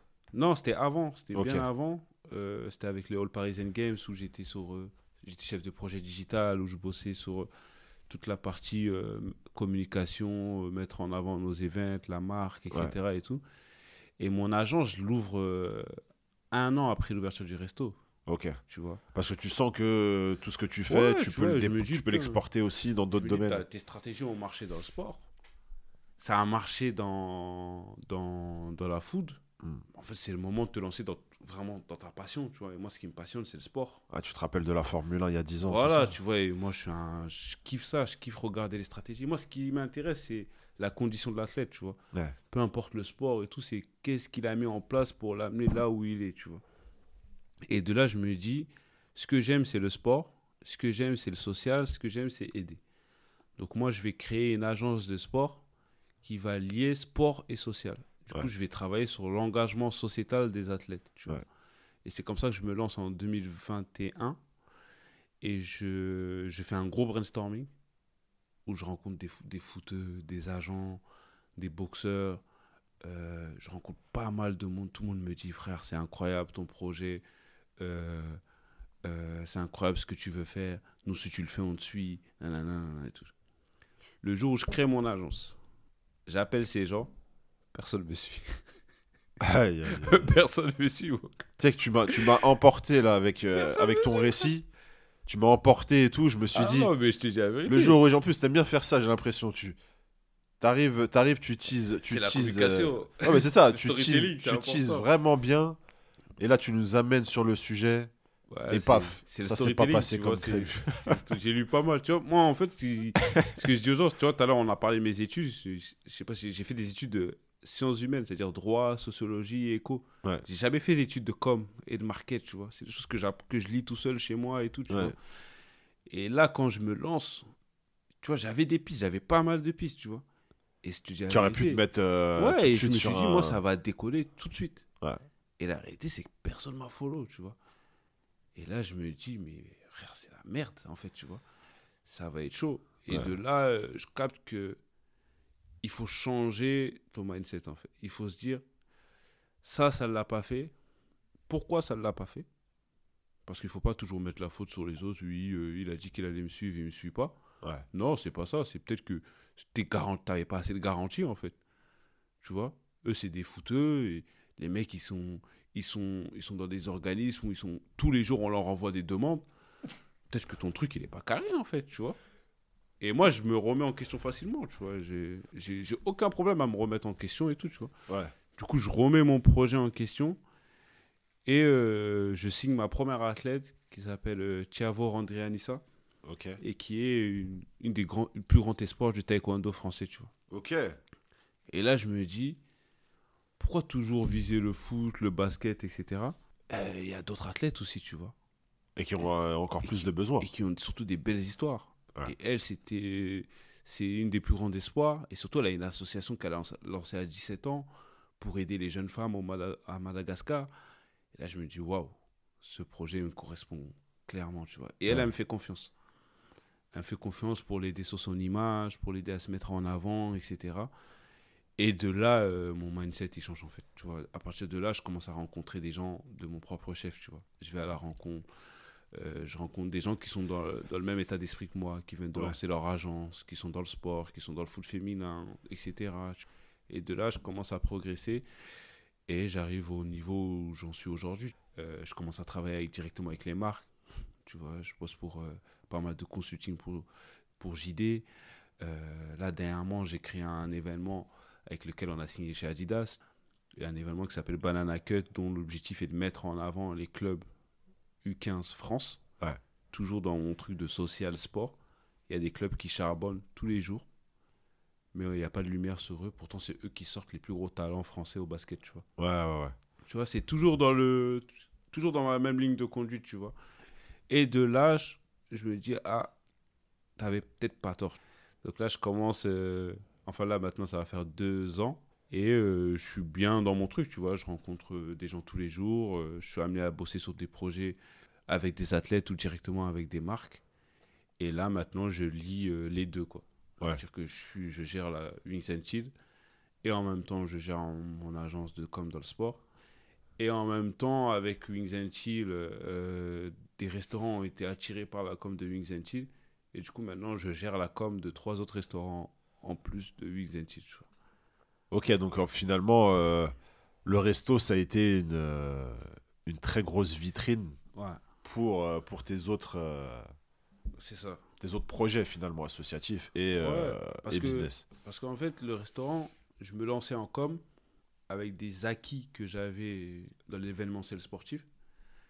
Et tu avais la bonne pression. C'est ça. Mais surtout, j'avais euh, ce syndrome de l'imposteur. Ouais. Où je me disais, j'ai jamais fait d'études dedans. Je connais pas grand chose à Le ça. meilleur moyen de, le meilleur moyen de Tu faire vois. ça, euh, enfin de se lancer avec le syndrome de l'imposteur, c'est de le faire euh, euh, en étant un peu inconnu au bataillon dans ça, des business familiaux comme ça. Exactement, tu vois. Et, et en plus, moi, je, je, je lance, dans- je fais ma com avec Chill. Et en parallèle, avant de lancer l'agence, je postule chez Nike et tout en leur disant oui, je suis en reconversion professionnelle, j'aimerais bosser en com et tout. Sauf que personne me prend, tu vois. Ouais. Donc finalement, je me dis, euh, je m'en sortirai que par le biais de mon agence, tu vois. De mon agence. Gros, gros, gros, gros mental, hein, Ouais. quand même. Ouais, Une résilience euh, à toute épreuve. ouais, parce qu'après, j'ai le bagage universitaire. Ça veut dire que Ah, mais même avant, je tu sais vois. que je peux retomber sur mes pattes, tu vois. Je sais Ouais. que je peux quitter un CDI, mais dans deux ans, retrouver un CDI. Ouais. Oui, il y a Tu ça. Il y vois a, ce- il y a cette ça. différence-là Il y a ça. Dans tous les cas, tu as, le diplôme euh, qui, Exactement. qui est là en bas, enfin qui est là au cas où. C'est ça. Euh, donc Et moi, forcément. Et, en plus, il y a jamais- le- il y a le- on a la chance aussi en France d'avoir euh, tu le pôle emploi, c'est tout bête. hein. Exactement. Mais le pôle emploi, tu l'as un an et demi, deux ans, je crois que c'est un an et demi maintenant. Au-delà du Pôle emploi, tu as la bourse qui te permet de faire tes études, tu vois. Ouais. Moi, ce que je dis. Là, tu lances un business, tu as, quand même quelque chose à côté qui te ça. permet de, de garder la tête. euh, C'est ça. Et ce que je dis à chaque fois aux jeunes, c'est que le moyen le plus simple de changer de catégorie sociale, pour moi, c'est les études. En France, aujourd'hui, tu as la bourse. Et pour moi, le seul sou- la seule différence que j'ai eue avec certains, c'est que on n'a pas eu la même histoire de vie, tu vois. T'en as qui ont eu des parents qui ont perdu des parents tôt. Donc, eux, sont. Tu vois, c'est. Chacun, en fait, a son parcours, tu vois. Si là, ils ont perdu leurs parents tôt, du coup, ils n'ont pas pu, eux, aller jusqu'en bac plus 5. Eux, ils ont dû ramener de l'argent vite à la maison, tu vois. En fait, c'est chacun son parcours et chacun doit aller chercher sa, sa propre réussite. Et moi, en fait, Wings and Chill, c'est ma, la confirmation que ce que je fais, ça marche. Et ça me permet aussi de me gonfler pour lancer mon agence dans le sport. Ouais, et je pense aussi que c'est. Enfin, le fait de briller, tu vois, en famille, Ouais. pour après toi te développer à côté, sachant que bah, tes frères et sœurs, tu m'as dit, ils ont déjà. Ouais. enfin, ils ont déjà quelque chose à côté de base. Ouais. Eux, ils ont déjà leur C'est ça. de- Donc, de euh, toi qui te voulais te construire dans, dans l'entrepreneuriat, on va dire c'était le meilleur moyen de le faire. Moi, je voulais aborder un point là avec toi euh, le réseau. Parce que j'ai vu qu'on a énormément de people en commun, Ouais. énormément. Euh, mais du coup, comment tu as créé tout ce réseau avec qui tu montes des projets, euh, des projets aujourd'hui? Ben, moi, c'est un réseau que j'ai eu que, que par affinité, en vrai. Ouais. Il y a des gens que je rencontre sur des événements. On démarre. En fait, je, je fais partie d'une génération qui démarre. Euh, on se lance dans l'événementiel sportif presque en même temps. Et c'est aussi un moment où les marques sont très très présentes euh, au niveau de l'événementiel en- dans le sport sur Paris. Tu vois. Mm. Derrière moi, on a eu beaucoup de gros événements, tu vois. euh, que ce soit des trucs avec des joueurs NBA, des joueurs de foot. Il y a pas mal de choses qui se sont passées depuis 2016 euh, sur Paris. Et du coup, sur chaque Bah, événement. K54, voilà, tu qui vois. ramenait toujours des, des têtes. Exactement. Et du coup, à chaque fois sur ces événements, sur ces trucs-là, je rencontre des gens par affinité, etc. Et c'est souvent des personnes que j'ai rencontrées euh, avant qu'elles ne soient ce qu'elles sont aujourd'hui. Ok. Du coup, c'était des pures affinités où on était juste animé par des choses, en fait. Ouais, donc il n'y a pas ce truc euh, relation par intérêt qu'on retrouve trop souvent. Parce que moi, moi je vois quelque chose. Enfin, autour de moi, c'est quelque chose que je vois tout le temps. Il y a plein de choses que tu décèles dans le verbal, dans le non-verbal. Euh, la façon, tu sais, c'est con, mais la façon de poser le regard sur toi, etc. Tu sens tous les gens euh, qui créent des, des, Ouais. des affinités, mais il y a de l'intérêt derrière, tu vois. Ouais. Et, et finalement, quand- comme tu me dis, quand, quand tu as lancé ton agence, tout le monde te disait frérot, on te suit. Alors tu vois, tu m'as dit c'est beaucoup les footeux, donc c'est un monde à part encore. hein. Ouais, c'est encore un monde à part. tu vois. Parce que voilà, tu touches, euh, tu touches six chiffres euh, par mois, bon, t'es es dans une autre sphère, tu vois. Donc tu peux dire, je kiffe le concept, pour transformer ça en vrai projet, euh, créer ton propre Il y a- euh, il y a pas- il y a pas ton mal mode de foot ou, ou ton terrain de foot euh, dans ta ville de naissance, il y a un step, euh, il y a un bon Mm. grand écart. Mais tu vois, il y a, il y a ce truc de demain, maudit, ça marche plus. Bah là, de ce que tu me dis, je sais que la grande majorité de ton réseau, il sera encore là. Ouais, c'est Tu vois, il va, il va te booster, il va être là. Mm. Il y en a plein d'autres qui sont dans le game, et je vois, hein, tout le temps, quotidiennement, etc., même sur Insta, tu vois. Ça marche plus pour eux. Ils sont tout seuls. Ouais, c'est ça. Parce qu'ils sont invités partout, etc., mais c'est que de, que de la fame. Mm. Et, Ouais, je et c'est pour ça que je voulais aborder ce- cette partie-là, c'est que toi, là, tu es en train de me dire que ton, ton réseau, c'est un socle solide. Ouais, bah en fait, moi, mon réseau, c'est des gens avec qui, surtout, j'ai grandi, tu vois. Ouais. Finalement, en vrai, on s'est rencontrés, on avait 23, 24. Aujourd'hui, on a la trentaine. Et en fait, on a grandi ensemble, finalement. Ouais. Il y a des gens avec qui je travaille. Les gens nous voient ensemble et ils savent pas qu'on se connaît depuis 10 ans, tu vois. C'est beau. Ils pensent qu'on est là et on, fait du réseau, etc. Tu vois. En fait, c'est des gens que je connais depuis des années, des années. T'en as d'autres que j'ai accompagnés, qui eux étaient beaucoup plus jeunes que moi, Ouais. mais aujourd'hui sont devenus des vrais porteurs de projets, etc. Tu vois. Et en fait, mon réseau, il se résume à ça, tu vois. Et t'en as d'autres qui, eux, m'ont accompagné. Hmm. Tu vois. Donc à la fin, c'est un réseau où on s'entraide. Ah tiens, j'ai entendu ça, est-ce que ça pourrait t'intéresser, etc. Tu vois. Et ça marche comme ça finalement, tu vois. Et ça marche à, à toute vitesse. Ouais. ouais. Et après, parce que moi, ce que je dis aussi, c'est que on est dans un game d'idées, tu vois. Et au-delà du réseau, je sais que mes idées valent cher.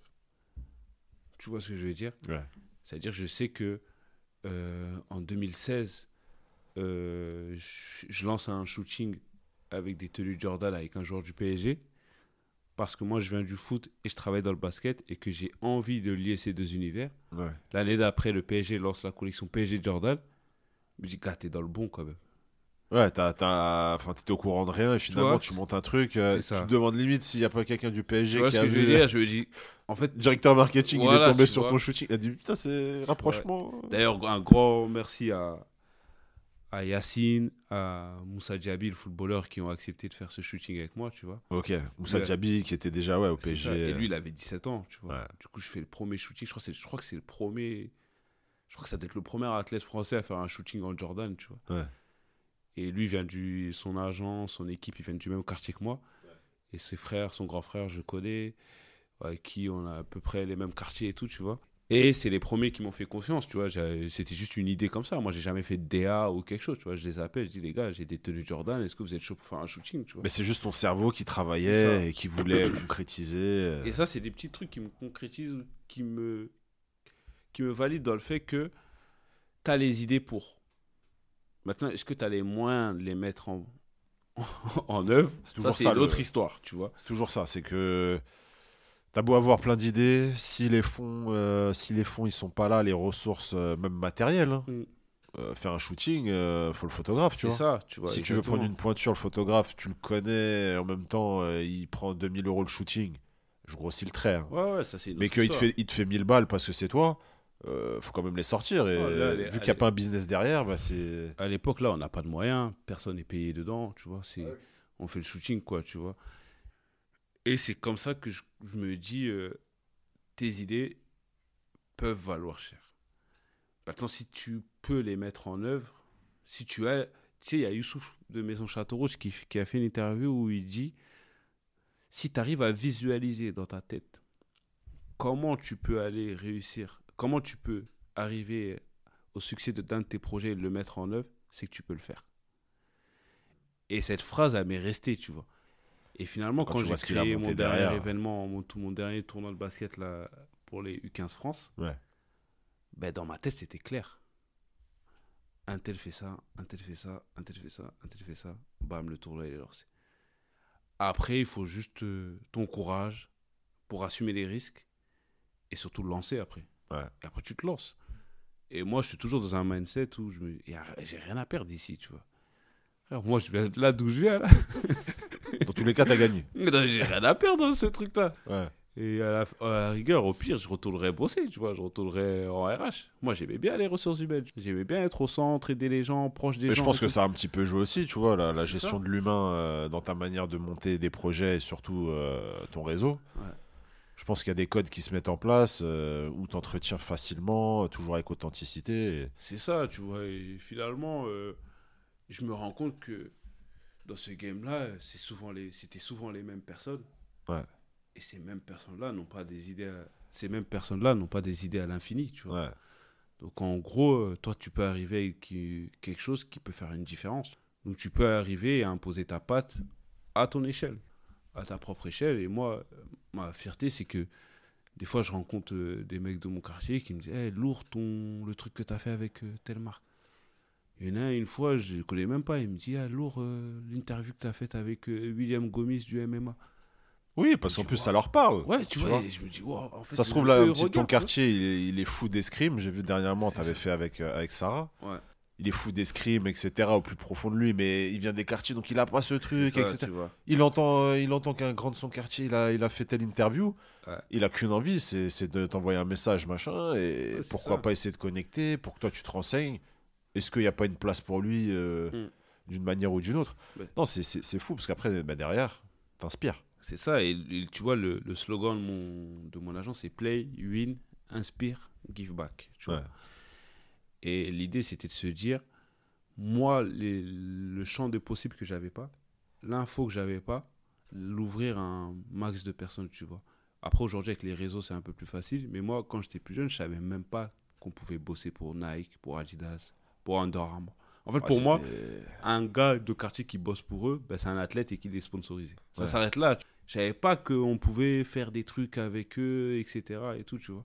cliché, cliché de banlieue. Ouais, sais, moi, regarde, euh, dans, là où j'habitais avant, enfin, côté Blanc-Ménil, quand j'ai- j'ai- je reprenais les études, etc., moi, tu vois, j'ai j'ai repris euh, en bac pro commerce en alternance, tu vois. Donc, je reviens de super loin, un peu comme toi. C'est pour ça qu'on a des similitudes. Sauf que du bac en deux ans jusqu'au master, il y a sept ans. Ouais. Je suis parti un an à l'étranger euh, dans tout ça, c'est-à-dire huit ans. 8 ans. Les gars de chez moi, quand ils me croisaient, ils me terminaient. C'est ça. Arthur, toujours dans les études Non, mais tu vois ou pas Ils en, vécu. il me voyait en gars qui, qui était focus, euh, tu sais, genre, euh, il veut HEC tout prix, à tout prix etc. Tu vois, alors il, il est prêt à tout et au final, pendant qu'il bosse pendant 8 ans. C'est Et- ça. Et il y a ce truc où finalement, bah, quand après il tombe sur un de tes projets, dernièrement, il y en a un qui est tombé bah, sur le premier épisode avec Loïc. Ouais. Dès que je venais de lancer, il m'a croisé, tu vois, dans l'immeuble, quand je suis passé voir les parents, Oh, lourd ton, lourd ton podcast, j'ai kiffé. Mm. Alors que moi, j'ai lancé ça, euh, tu te dis, bon, il y a plein de choses à corriger, Ouais.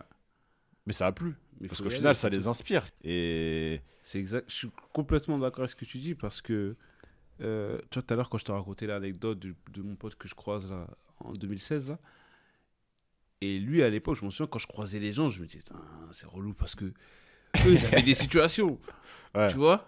Et moi, toi, je suis là, je t'étais suis encore étudiant, tu vois, c'est tous tes potes taf. Ça veut Ouais. dire que même, ils ont les moyens de sortir.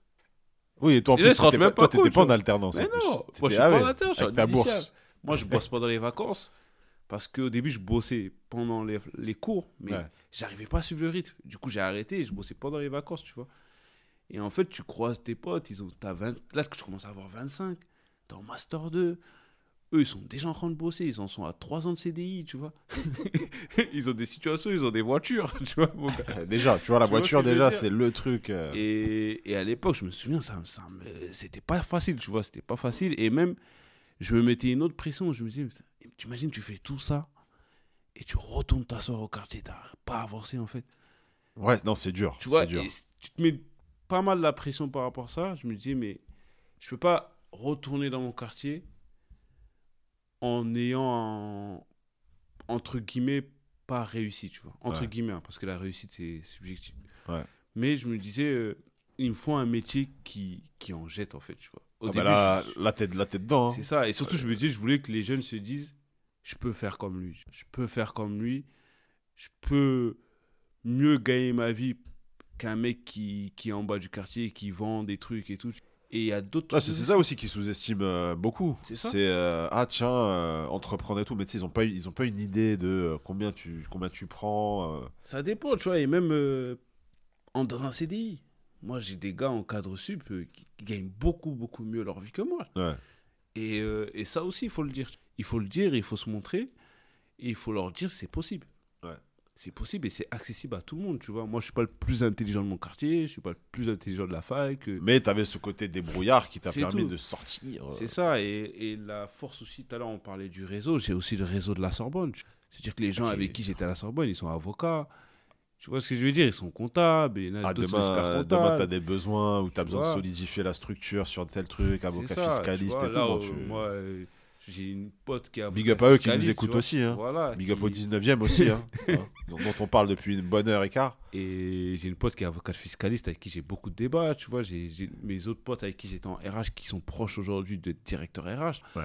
Donc finalement, le réseau, il, il grossit, il monte en même temps que toi, tu vois. Ouais. Il monte en même temps que toi. Et même dans mon quartier, les mecs entreprennent, ils lancent des trucs. Et surtout dans les quartiers, les gens, ils négligent le réseau qu'ils ont. Moi, c'est un truc que je, C'est un truc de fou, le réseau que... que je, que je vois partout. C'est Genre, euh, les moins de 30 ans, là, Bah oui, une il y en a plein fait- qui négligent ça et qui sont pas au courant de la puissance du réseau. Des une- fois, ils, une puissance de malade. il y en a, ils sont assis en cours euh, à côté des, des étudiants. Tu sais, quand il y a des clans dans les classes, là. Ouais. Ils sont 30 et ils, sont, à- ils, ils se parlent qu'entre tu sais, ils sont 4 à Mm. se parler entre eux et c'est que des petits groupes comme ça. Mm. Je dis, mais ça se trouve, le, le gars qui est assis à ta gauche, à qui tu parles jamais, toi qui n'as pas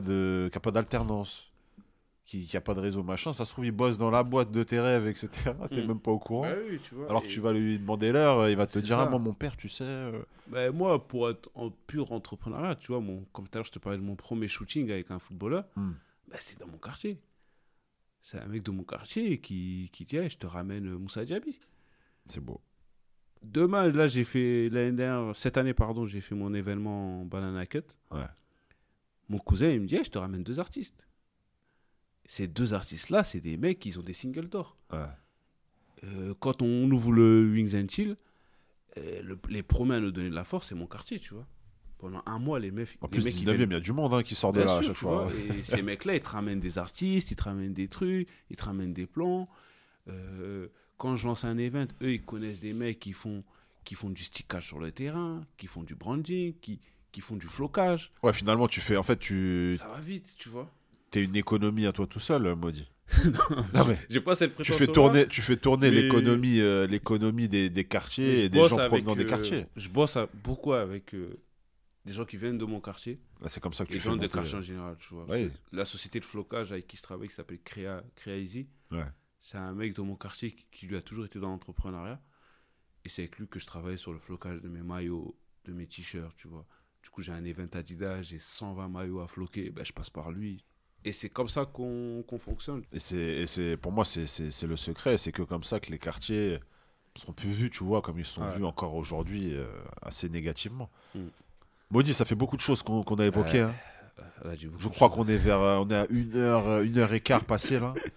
Euh, mais, mais c'est bien parce que j'ai pas, tu vois, là, en, en- pleine discussion, j'ai pas eu cette sensation de, enfin, t'as raconté ton parcours, mais il y a tellement de points, tellement de points que quand on arrive à Wings and Chill, du coup, bah limite on se dit on fait le tour rapidement, alors que non, tu vois, on Non. pourrait parler de Wings and Chill aussi pendant On pourrait une faire un podcast entier sur Wings C'est and ça. Chill. C'est ça. Mais du coup, moi, je voulais aborder un, un dernier point là sur, sur cet épisode, même si après derrière, il y a une ou deux questions. euh, Ça découvrir. Euh, la vie de papa. On est, je l'évoque rarement. Même, tu vois, c'est des discussions qui, qui, qui sont pas. euh, Enfin, c'est des sujets, c'est le sujet qui, qui est pas souvent mis euh, Ouais. sur la table. On pose beaucoup cette question, tu vois, vie pro, vie perso, comment on la concilie, etc. Mais on pose cette question à des femmes. Ouais, c'est vrai. Parce que c'est elle qui accouche, parce que c'est elle qui ont cette image, tu vois, de, de centraliser toute l'attention du bébé. Euh, Mm. tu allaites, tu allaites pas, du coup, euh, l'homme ne s'en occupe jamais, etc. Mm. J'ai bien compris que toi, c'était pas ton cas. Mm. Et, et du coup, j'ai envie de savoir un petit peu comment tu concilies, du coup, bah, tous ces projets. Que ce soit associatif, euh, l'agence, Wings and Chill, tes projets, euh, tes projets dans le sport en général, etc. Mm. Déjà, première question, comment tu as vécu la paternité aux côtés de madame? Incroyable. Ouais. Incroyable, mais pas mal de stress. Ouais. Pas mal de stress parce que tu te dis, euh, euh, faut que tout se passe bien. Moi, c'est ce stress-là que j'avais. faut que les deux sortent en bonne santé. C'est vraiment ce stress-là que j'avais parce que c'est quelque chose de voir, euh, de voir à l'accouchement, tu vois. Ouais. Et quand on donne l'enfant dans tes bras, tu te dis waouh. Waouh, tu vois, c'est. Je sais même pas comment l'expliquer. Et quand je l'ai eu dans les bras, j'ai l'impression qu'on m'a donné la responsabilité comme ça, tu- Ah, c'est du jour au lendemain. hein. du jour au lendemain, tu vois. Même si le ventre est, énorme sur la fin. euh, Exactement, mais c'est un, c'est un vrai kiff. Je pense que c'est un vrai kiff. Moi, ma petite, elle a 4 mois là. Ouais. Et franchement, je le vis pleinement et je suis encore plus heureux d'être en freelance. vois, Ça, c'est vrai que j'ai- je l'ai pas. Là, dans- c'est pas dans mes questions, c'est pas dans mes thèmes. c'est un, Et c'est une des volontés, parce que j'ai eu à un moment des propositions pour revenir Ouais. en CDI avec un bon salaire. Ouais. Et je me suis dit, ah, avec ça, je pourrais mettre euh, euh, bien ma femme, ma fille et tout, tu vois. Hmm. Mais je serais moins dispo. Je serais moins libre sur mon emploi du temps. En étant. Tu. Voilà, bah oui. Tu Parce vois. que forcément, t'as des horaires. C'est ça. Le Et télétravail, c'est pas- Et du coup, tu vois, pas être en off. freelance, c'est Ouais. la plus belle chose pour moi qui pouvait m'arriver à ce moment-là de ma vie, tu vois. Ouais. Parce que je vois ma fille tous les jours. Je suis tous les jours avec elle. Je peux sortir avec elle tous les jours. Et ça, c'est un, un bonheur de fou, tu vois. J'ai, décliné la crèche pour te dire. Pour T'avais pouvoir. une place en crèche et t'as dit une non. place en crèche, j'ai dit non. Non, toi, t'es un crack. Non. Ah, là, c'est le papa de l'année, là, je peux le dire. Et j'avais une place en crèche et j'ai dit non, ouais, j'ai dit non. Parce que c'était trop tôt pour moi et, et je trouvais que j'étais là, de toute façon. Tu vois, je suis là, ma femme, elle, elle a pas encore repris de travail. Ok. Donc je me dis. Oui, après, euh, dans la crèche en septembre, attends, 4 mois. ouais, elle, est quoi Elle est dans août? Elle est en juillet. Fin juillet? Et eux, ils voulaient que je la place en fin septembre, tu vois. Je me suis dit, Non, c'est non, non, non. impossible, non. Je te rassure, moi non plus, j'aurais dit non. C'est ça, tu vois. Et, C'est trop petit. et ouais, c'est un, c'est une autre vie. Euh, je suis beaucoup moins, moins dispo qu'avant. Ouais. Là, je remarque que je mets beaucoup plus de temps à répondre aux messages. Ouais, c'est Ça, c'est vrai. c'est bien. ça, c'est C'est vrai. du branding aussi. hein. Ouais. Et je décroche plus facilement. Tu vois. Ouais. Avant, j'étais très focus projet, euh, event. euh, dès qu'il y a un truc, je suis dessus et tout. Là, franchement, je, je décroche facilement, tu Tu gardes, est-ce que tu gardes la même détermination? Ouais. Ouais. Ouais, toujours. Juste dans l'investissement, tu coupes un peu plus facilement. Je coupe plus facilement, mais j'ai toujours la même détermination et toujours le même niveau d'investissement. Ouais. Parce que je travaille là, j'ai changé mes horaires de travail. J'ai mis un temps à m'adapter, Ouais. à rechanger mon cycle, etc. Du coup, je travaille beaucoup tôt le matin et en fin de journée aussi. Mais euh, ça ne change rien à ma détermination. Ouais. Et moi, je suis. Le, le truc aussi, c'est que j'ai j'ai jamais été attiré par l'argent. C'est-à-dire, c'est. L'argent, pour moi, c'est un. Ça n'a pas forcément une valeur. Ça a pas forcément une grande valeur, tu vois. C'est. C'est un moyen, ça me permet de payer mon loyer, là, en vacances, etc. Mm. Mais c'est pas ce qui me motive, tu vois. Toi, tu étais plus sur euh, la notion. Si je te dis la notion d'héritage, qu'est-ce que tu vas laisser, etc. Je suis même pas sur ça. Même pas sur ça non Je te dis plus. Je te jure. hein. Ouais. Et des fois, on, des fois, on m'embrouille hein, pour ça. Mais moi, le seul truc que je, que je veux laisser à ma fille, c'est d'être quelqu'un de bien, tu vois. Hmm. C'est la bonne éducation, etc. Et après, tu t'en sortiras. Tu vois, c'est c'est ce que mon père m'a toujours dit, de toute façon. Édu- Ah. éducation à la malienne ou pas?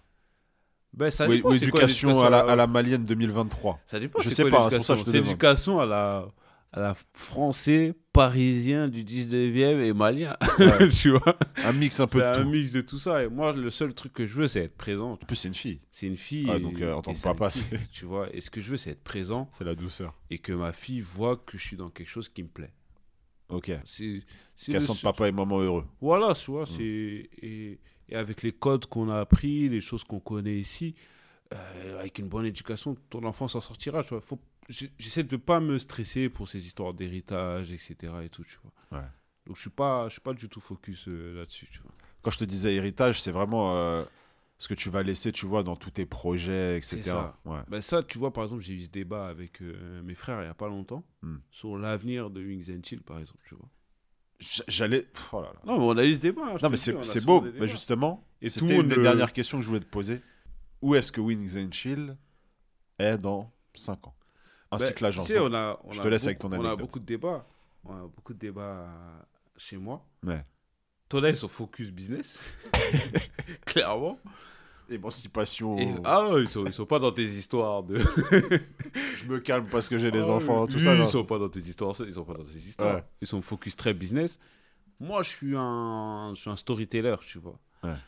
Moi, ce que je veux, c'est que un mec, euh, quelqu'un de ma famille, un Nyakate, un... tu sais, à un moment, il y avait écrit Nyakatown dans le resto. Ouais. La ville des Nyakate, tu vois. Ouais. Et je veux que quelqu'un qui, qui nous connaît, nos enfants, mes neveux, quand ils passent, ils disent Ah, ça, c'est les Niakaté qui ont créé ça, tu vois. Ouais. Et c'est ça que moi, je voulais pour mon daron, tu vois. Cette fierté de se dire euh, Mes enfants, ils ont monté Ils ont tout monté ça. ça.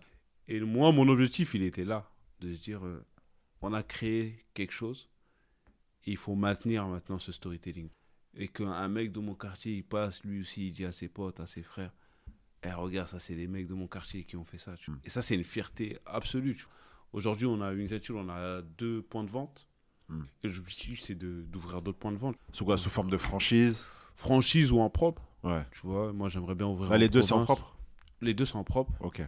Moi, j'aimerais bien ouvrir en province. Euh, Où ça? T'as une idée un peu à euh, Bordeaux. Lyon, tu vois, des trucs comme ça. Euh, et j'aimerais bien, si possible, ouvrir un en Afrique, tu vois. On, on est, on est focus sur l'Afrique de l'Ouest. Ok, pas forcément le Mali Si, pas forcément le Mali, tu vois, parce qu'après, euh, euh, on est tous aussi par nos situations maritales avec, avec des personnes d'autres origines, etc. aussi. Donc, on est aussi lié à ça. Donc, on vise putain, Dakar, Abidjan, tu vois.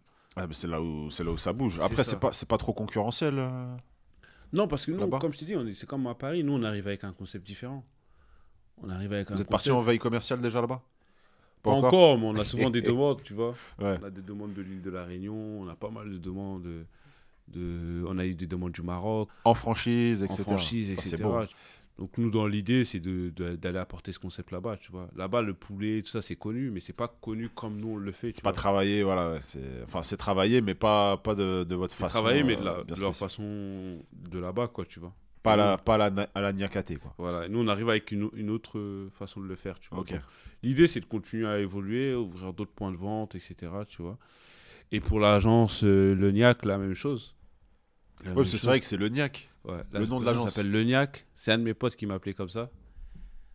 Un gars à moi qui s'appelle Guy, qui m'a surnommé comme ça. Et le nom, il est resté, tu vois. Le Niac, le Niacaté. Non, il m'a appelé Le Niac. C'est, c'est le Niacaté et en même temps, c'est, c'est le fait de, de, de représenter. C'est être la Niac, tu vois. C'est être la Niac, dont euh, le Niac. Mais les- de toute façon, euh, tu parlais de storytelling. euh. On y est. Ouais. Le Donc, non, ça, ça, ça parle, ça parle pour toi déjà juste sur le nom, quoi. Ouais, c'est ça, et c'est de continuer à, à bosser tranquillement. Et ce qui est bien avec le NIAC, c'est que je bosse que dans des projets qui m'intéressent, tu vois. Hmm. Je refuse des projets où je sens que... Parfois, je donne des projets à d'autres. Une fois, j'ai eu un projet où- qui m'intéressait, mais j'ai senti que j'étais pas celui qui pouvait amener ce projet là où il méritait d'être, tu vois. Hmm. Et ça me gêne pas de l'envoyer à une de mes potes et puis dire... ah, C'est assez rare. hein, euh, Bah parce qu'après, je sais que dans tous les cas aussi, je, serais, je bosserai là-dedans aussi, tu vois. Mm. Mais ça me gêne pas de, de rajouter une personne qui, je pense qu'elle euh, peut amener ce projet beaucoup plus loin que moi, tu vois. Ouais. Après, tu vois, je suis pas dans un truc où... on- C'est que c'est ultra concurrentiel, mais moi, je suis pas dans ce truc-là, tu vois. Non, ça y est, t'as commencé à. T'as ton socle. hein. Ouais, voilà. Ton socle, le réseau, il, il te connaît. euh, Et la plupart du temps, je bosse. euh, je bosse pas sur des projets de la marque, je bosse sur des projets que j'ai présentés aux marques, tu vois. Ouais. Donc euh, à partir de là, j'ai assez les mains libres sur les projets que je présente et voilà, tu vois. Là maintenant, je suis amené à, à bosser en consulting pour d'autres marques, d'autres events, les représenter, les accompagner sur leur développement, sur leur storytelling, sur la façon dont ils vont se mettre en avant, dont ils vont vendre leurs projets, etc. Mm. Donc là, ça ouvre encore une autre facette euh, du truc, quoi. Donc moi, je suis et voilà, quoi. Donc 2024 va bien, va bien se passer. J'espère, hein, pas mal d'événements, pas mal de choses. Il y a les JO en plus. T'es dessus? Je suis pas sur les JO, ce sont des activations. Ouais. Et on va voir euh, ce que ça va donner. Merci à toi, Maudit. On arrive sur la fin de, de cet épisode. Merci à toi. Je crois que tu vas être le plus- le- l'épisode le, plus long Mais non, euh, du podcast. Je, de tête, c'est 1h25 le max. trop parlé. Et là, non, non, non. si je t'ai laissé parler, rassure-toi, c'est que, c'est que, c'est que pour moi, en tout cas, euh, c'était passionnant. J'espère que ça le sera, et je pense que oui, euh, pour, pour ceux qui nous écouteront. Euh, merci à toi pour, pour tous les sujets évoqués, pour la franchise, pour l'authenticité, pour, pour le parcours qui est très long, mais en même temps, on a, on a senti qu'il était semé de, Ouais. de plein d'embûches et en même temps, tu as su rebondir aussi. Donc ça, je sais que moi, en tout cas, ça m'a inspiré. euh, personnellement, même si, comme je t'ai dit, on, on a, on a pas mal de, de points communs. Mais euh, merci à toi pour, euh, pour cette franchise pendant une heure et demie. Et est-ce que tu avais un mot de la fin? Mot de la fin, ben, je, dirais, je dirais aux gens de ne pas se mettre de limites en vrai. Tu vois? C'est vrai que c'est, un- les gens, quand, quand on me disait ça, je comprenais pas trop. Ouais, c'est assez cliché, on l'entend En souvent. vrai, Mais il n'y a pas de secret en vrai. on est à Paris, ou si t'es pas à Paris, t'es en province, t'as les réseaux sociaux, vas-y quoi. Et après, on aura. De toute façon, après, ce que je dis souvent, après, on n'aura que des regrets. Ouais. Donc moi, je tente, ça passe, ça passe, ça passe pas, ça passe pas. Mais au moins, je suis heureux dans ce que je fais, tu vois. Et ce que je dis à chaque fois dans mes événements, dans l'événement en soi, je le kiffe pas tant que ça, tu vois. Mm. Mais c'est toute la construction où je prends énormément de plaisir, tu vois. Donc vraiment, il faut y aller, il faut tenter. Et, et qui ne tente rien à rien, hein, de toute façon. Bah, c'est ça, et il y a un proche qui me disait dernièrement, euh, moi ma seule priorité dans la vie c'est d'avoir zéro regret.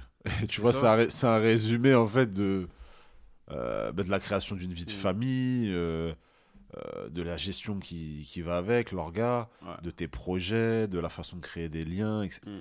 Enfin, la famille aussi, tu vois. C'est tous ces sujets-là euh, qui sont englobés dans cette phrase et, et je trouve que c'est enfin, c'est un peu la phrase que je donnerais à cet épisode-là. Et euh, merci pour ça, définitivement, Maudit. Merci à Euh, toi. Et au plaisir de, de se recroiser très prochainement. Merci à vous, la famille, d'avoir écouté jusqu'au bout. Vous savez où le suivre. hein. On peut te suivre sur. Sur le compte Insta, leniac.fr, sur mon compte perso, The Real Niac, ou sur Wings and Chill, pareil. Voilà, vous allez sur Wings and Chill, je pense que vous allez retomber. En tout cas, vous allez le trouver euh, facilement. Merci à vous, la famille, et euh, je vous dis à très vite. Ciao, ciao.